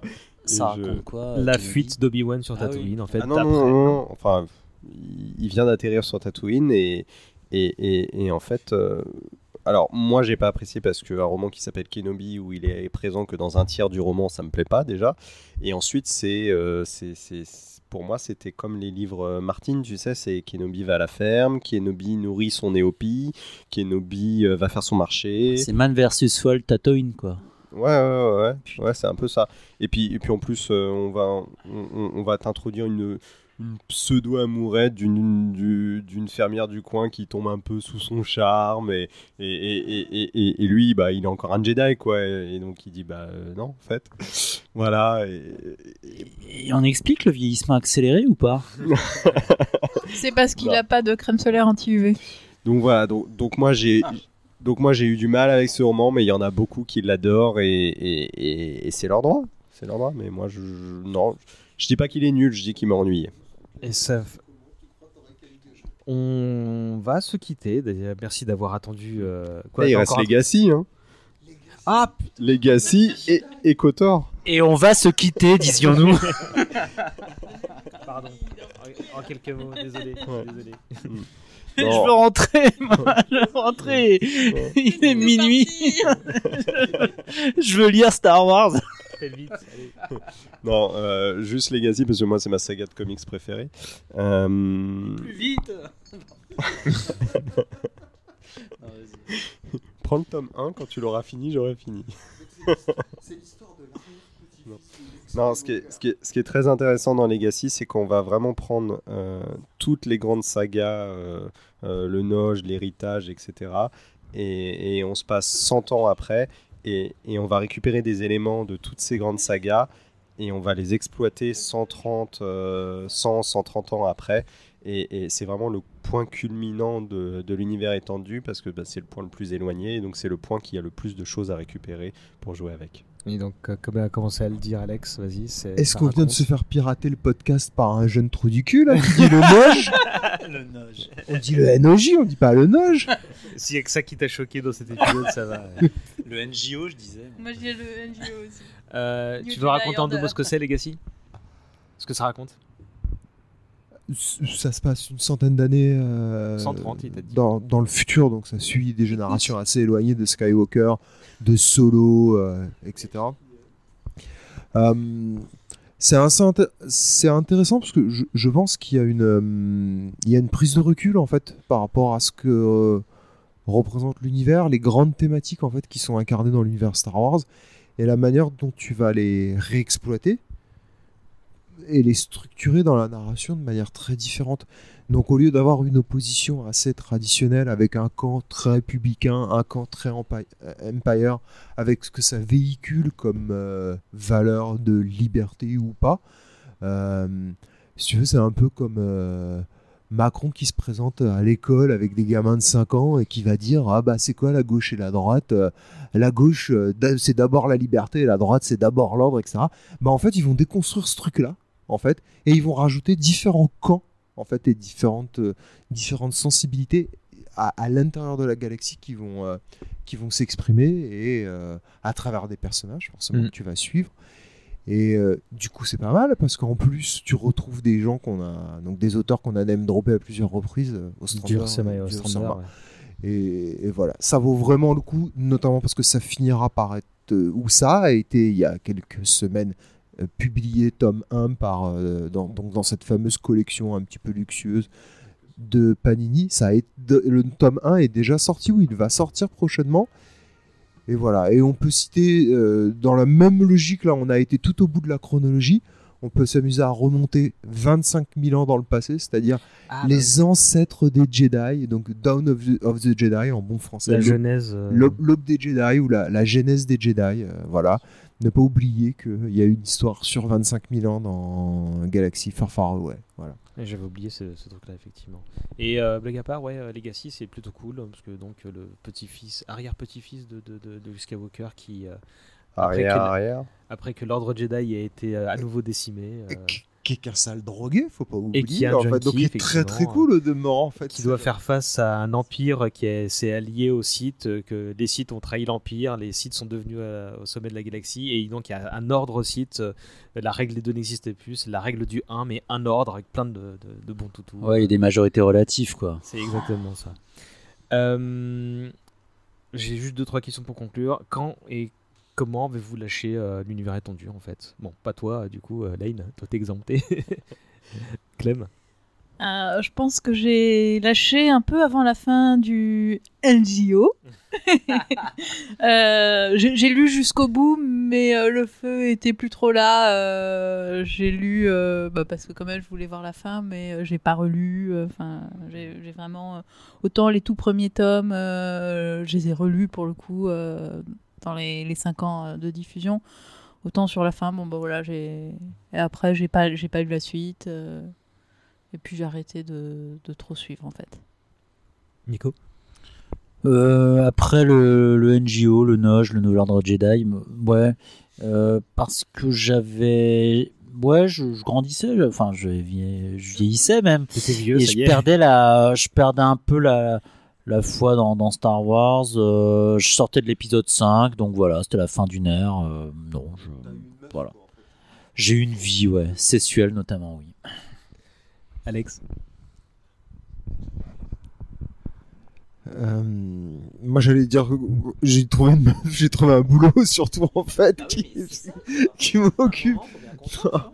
Je me, souviens avoir quitté Star Wars Universe euh, puisque tout simplement c'était très très bien quand j'étais étudiant et que j'avais pas mal de temps libre, j'avais moins de temps libre par la suite donc voilà. Sur le moment où j'ai commencé à décrocher Star Wars, ça s'est fait beaucoup plus progressivement en fait. Je, je pense que c'est venu du fait que j'ai eu l'impression de commencer à lire des choses que j'avais déjà lues euh, dans d'autres romans en fait, où je voyais des histoires, des comportements de personnages qui tournaient en rond. C'était beaucoup moins original, dans... même si c'était que dans ma tête en fait. hein. Euh, c'est jamais que euh, des produits dérivés. et Je pense pas que c'était que dans ta tête. Sûr, hein. je- voilà. Je j'avais l'impression que ça d'un seul coup que ça manquait d'originalité. Donc ça se fait très graduellement. Je continue à lire euh, beaucoup de bandes dessinées au point de poursuivre même sur un tout petit peu au démarrage de la de la nouvelle continuité. Euh, mais là aussi c'est quelque chose de- de- qui finit par se déliter en fait Mhm. euh, assez progressivement. Et euh, moi, bah, c'était après le, le Noj, NGO, NG, voilà, tout ça. Euh, aussi, mais parce que c'était bah, un truc qui nous avait occupé 5 ans, quoi, en fait. hein. donc, très, très honnêtement, euh, je, je, je savais pas. En plus, à ce moment-là où tu. alors, ça m'a clairement ouvert à, bah, au reste de la science-fiction, en fait, et à la fantasy. Et je voulais lire d'autres trucs, en fait. hein. et, voyant que, que les, il y aurait des sagas qui allaient euh, poursuivre le NGO, etc., je me disais, pff, je sais pas, euh, peut-être que je verrai. J'avais eu pas mal de choses qui m'avaient laissé un peu de marbre, notamment que Da- l'amiral Daala, la personne, la, la, l'amiral la plus incompétente de l'Empire, était devenue la- commandante en chef de la De l'Alliance de Galactique. l'Alliance. donc Pas incompétente, malchanceuse. Non, elle, non, elle était avait dé- pas de chance. Elle était débile. Euh, et, et du coup, il fallait des trucs comme ça qui m'ont fait dire oui, bon, euh, ça, c'est pas que ça tourne en rond, mais je, je- je vais essayer de, de trouver du temps pour autre chose. Et, euh, et du coup, oui, bah, ça s'est fait progressivement. Mais par contre, je sais que ça m'a bah, ouvert aussi euh, pas mal de, de- de portes. euh, pro- bah, Enfin, mine de rien, toutes ces gestions sur SW, euh, au-delà d'avoir rencontré des gens avec qui je suis encore en, en lien aujourd'hui, et certains d'entre eux sont autour de la table. Et, euh, euh, bah, ça m'a quand même donné quelques skills qui m'ont permis de trouver des boulots dans l'édition en fait tu vois donc euh, c'est et encore aujourd'hui hein,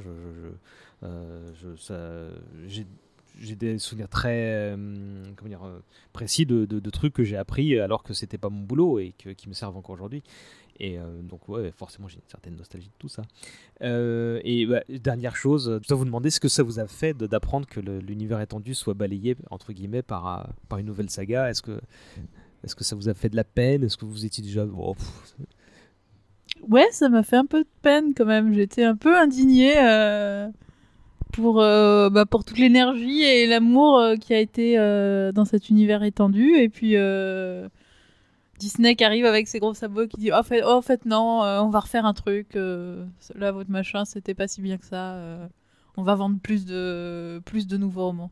C'était un peu. Pas présenté comme ça, hein, donc euh, Lane a présenté les choses tout à l'heure. Ah mais c'est c'est vrai que ça m'a pas fait plaisir pour reprendre une formule, euh, mais j'ai- j'étais j'étais vraiment pas content en l'apprenant. Je pensais pas que j'aurais une réaction aussi vive, puisque c'était plusieurs années après mon, mon retrait euh, de tout ça.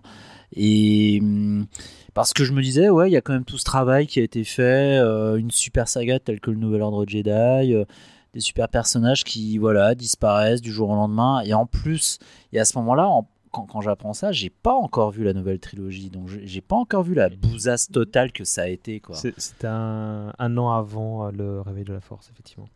Et le, le peu que je sais de, de ce qui a succédé, euh, bon bah, je trouve que ça ça atteint pas forcément euh, le, la complexité euh, narrative et, et, et- et individuelle euh, que ça avait acquis euh, dans, dans les récits Legends, quoi. Non, j'étais très déçu, ouais. Alex? Oui, pas de manière identique. tu- au début, tu as une réaction extrêmement épidermique. En fait, tu te dis, on, on piétine et on jette à la poubelle un truc, à, à un bout de, de ce que j'aime, en fait. Après, bon, c'est un, c'est extrêmement cyclique. hein, et, et comme le dit Nicolas, le pire, c'est que je me pose encore la question aujourd'hui est-ce que c'était pire à l'époque sans avoir vu euh, la nouvelle trilogie ou est-ce que c'est pire maintenant d'avoir vu ce qu'ils en ont fait, en fait? Parce qu'à l'époque, tu peux dire, je me raconte des histoires, euh, Disney ils vont faire n'importe quoi avec, et maintenant tu sais qu'ils ont fait n'importe quoi avec, en fait. Tu sais qu'il y a un problème, en fait.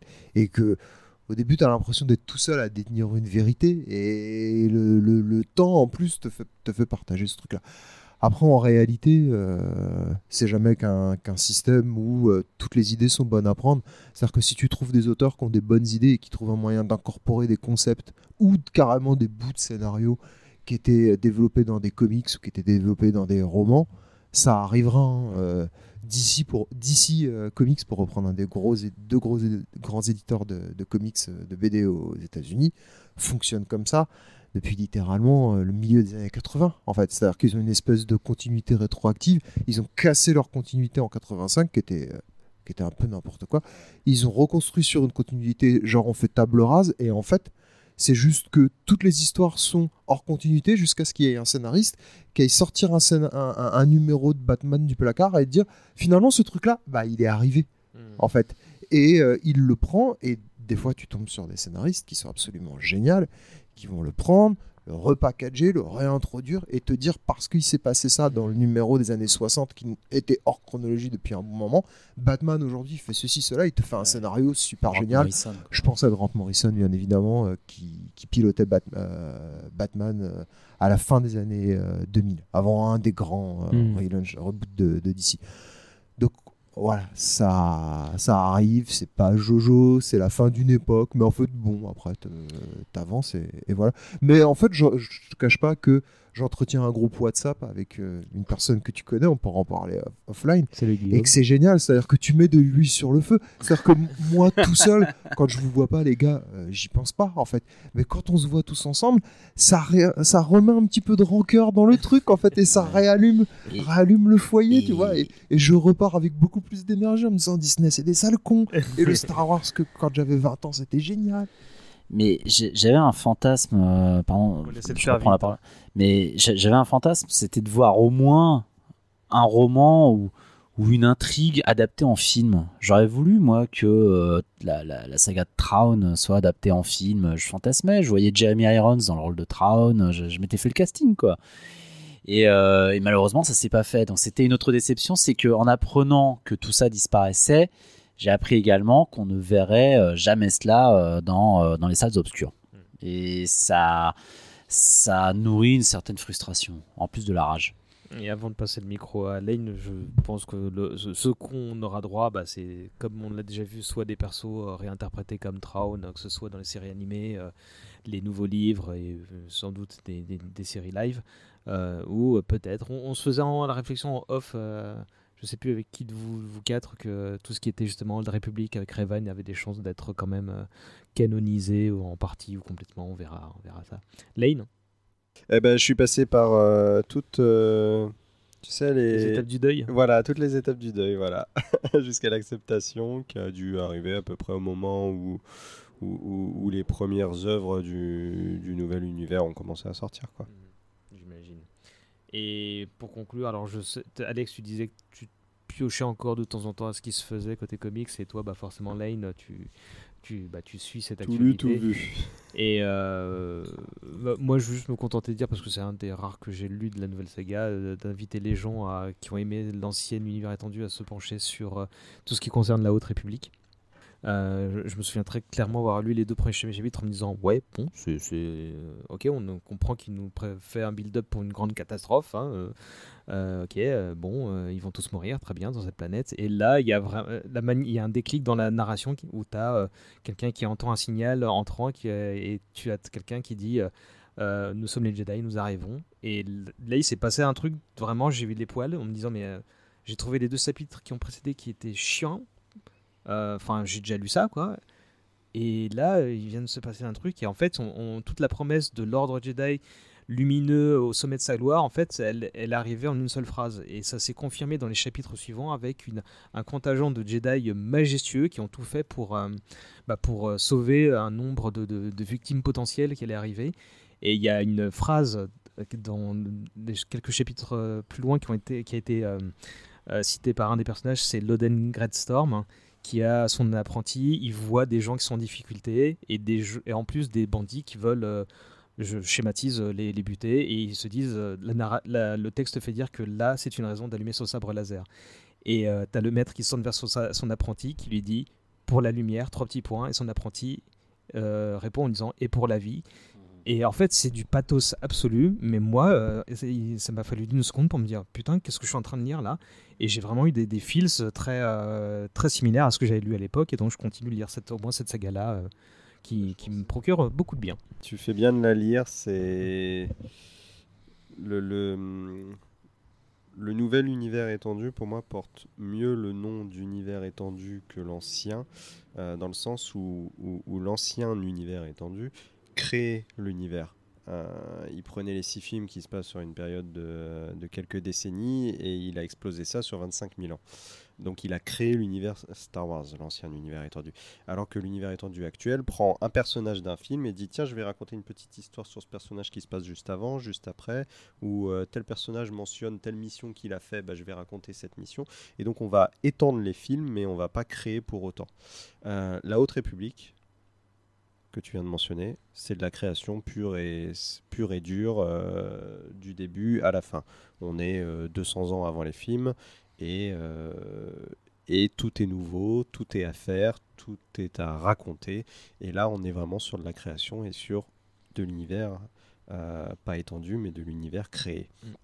Voilà, donc tu as bien fait de mentionner ça, c'est vraiment ce qui se fait de mieux depuis, euh, depuis, depuis le rachat. Et euh, sinon, moi, bon, je vais mentionner parce que euh, sinon, euh, sinon on dira que je suis malade, que, que j'ai trop bu ou que voilà j'ai oublié de le faire, moi je vais mentionner le comics Docteur Afra, qui est quand même le premier personnage dans le nouvel univers qui est qui a été créé euh, dans les comics et qui est raconté dans les comics. C'est pas un personnage tiré d'une série télé, d'un film, d'un machin, d'un truc, d'un bidule.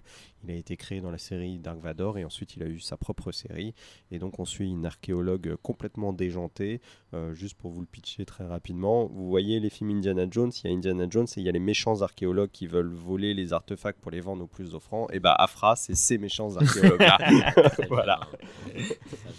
Et là, Nico se dit que demain, il va dépenser des sous sur Amazon. Mais j'en ai entendu parler de cette, de cette BD là et euh, enfin c'est non c'est des BD ouais. Ouais, ouais, c'est des BD. Et, euh, et vraiment euh, j'ai- j'avais lu des critiques très très favorables. Ouais, ouais. Elle Et- a aucune morale, elle est borderline. Et- Mais c'est ça que j'attends un peu quoi, des, un vrai renouvellement des, des, des persos qui brisent euh, qui brisent des, Mm. c'est un les type clichés. de perso qu'on n'a jamais vu dans Star Wars. Et euh, et et- et- et il y a un, un autre avantage, je, suis- je suis- je suis moins, je suis moins impartial, dans le nouvel univers étendu, c'est que d'un point de vue euh, genre et sexualité, ça souffre complètement. C'était quelque chose qui était totalement absent euh, dans le passé. Et là, aujourd'hui, voilà, c'est totalement inclusif et, euh, et, et- et ça ramène un peu de fraîcheur dans, dans cet univers qui, pour le coup, l'ancien univers étendu, devenait un peu vieillot. Voire réac. hein. Voire réac, ouais. Et ce sera le mot de la fin. Et bah, je vais tous vous remercier pour les, les, les, les, hum, 4h28 qu'on vient de passer ensemble euh, en ressenti. Euh, mais c'était Moi, je voulais faire cette émission depuis un moment. euh. Et puis donc, je suis très content d'avoir fait avec vous. Non seulement pour le côté euh, réunir nos anciens, mais euh, pour euh, content que tu aies pu nous accompagner, Lanes, pour, pour euh, ton expertise moderne de tout ça. Euh, très rapide tour de table pour vous dire où on peut vous retrouver. Euh, Clem sur ton site web, artofclem.com. Ou sur Instagram, Art of Clem, pareil. Alex, on te retrouve dans Paris en train de faire du vélo. Oui, pas de- après j'ai pas de présence en ligne. hein, c'est Bah, pour si, ça. il y a toujours, j'ai découvert qu'il y avait toujours toutes les vieilles critiques de comics C'est que vrai. j'avais fait présentes sur Star Wars Universe. C'est tout à fait ça. pub sur Star Wars Universe. Nicolas, on annoncera ton nouveau projet à la rentrée? Ouais. Hein? Il est tard. Et lisez la doctrine Tarkin, euh, ça ça- ça m'a quand même coûté Sur Amazon. 150 euros sur Amazon, mais bon voilà. Mais j'avais eu de bonnes critiques. Attendez les gars, ça, ça- les, les, les comment Et la couverture est vraiment magnifique. C'est clair. Mais vous savez que ça clair, parlera qu'à 4 personnes hein, et qu'il y en a trop autour de cette table. sais, mais oui. donc, les- les- le, le groupe Kenobi, euh, c'est plus du tout en ligne ça Non, faut- enfin, il faut vraiment qu'on avance là. J'aurais bien voulu, moi. Lane, on te retrouve sur SWU, toi Moi, on me retrouve sur SWU voilà, pour, euh, pour la suite des critiques euh, de la Haute République et, euh, et de tout ce qui peut me passer euh, sous la main. Et sur Twitter, euh, at euh. Euh, et de mon côté, bah, vous connaissez les réseaux, hâte pas trop vieux un peu partout.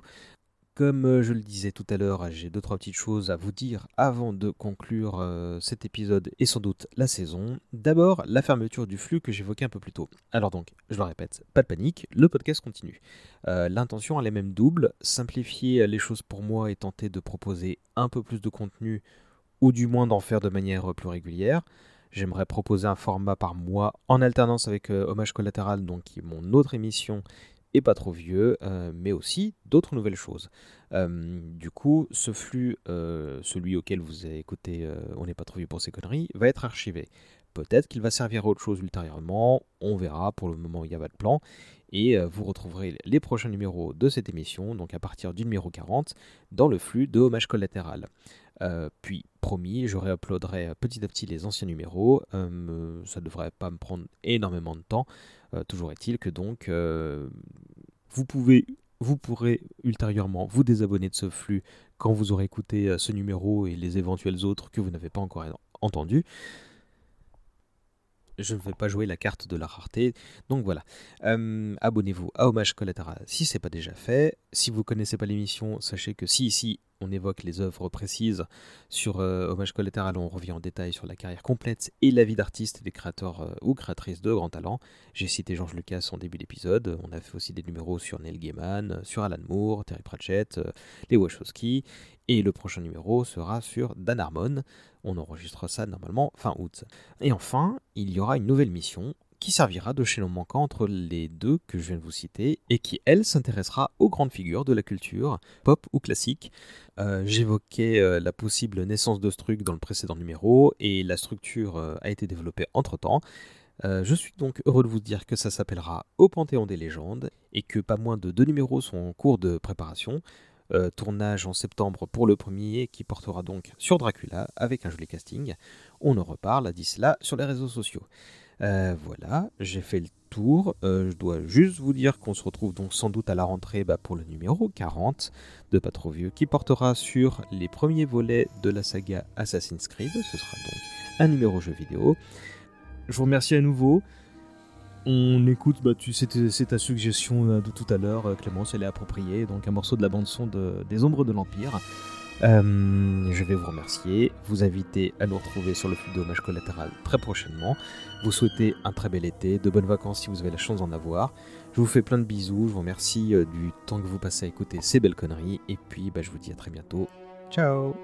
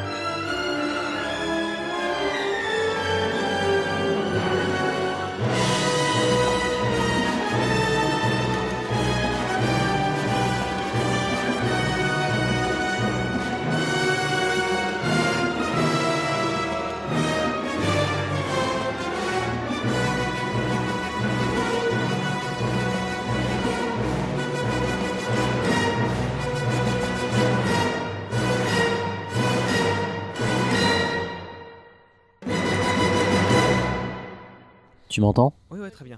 Hein. Tu devrais pas lui laisser ton micro. Faut juste. Si, tu dois. Tu dois pas. Si, tu dois. Si vous voulez rentrer à une heure raisonnable, faut arrêter les enfants. Euh, Oui, je peux.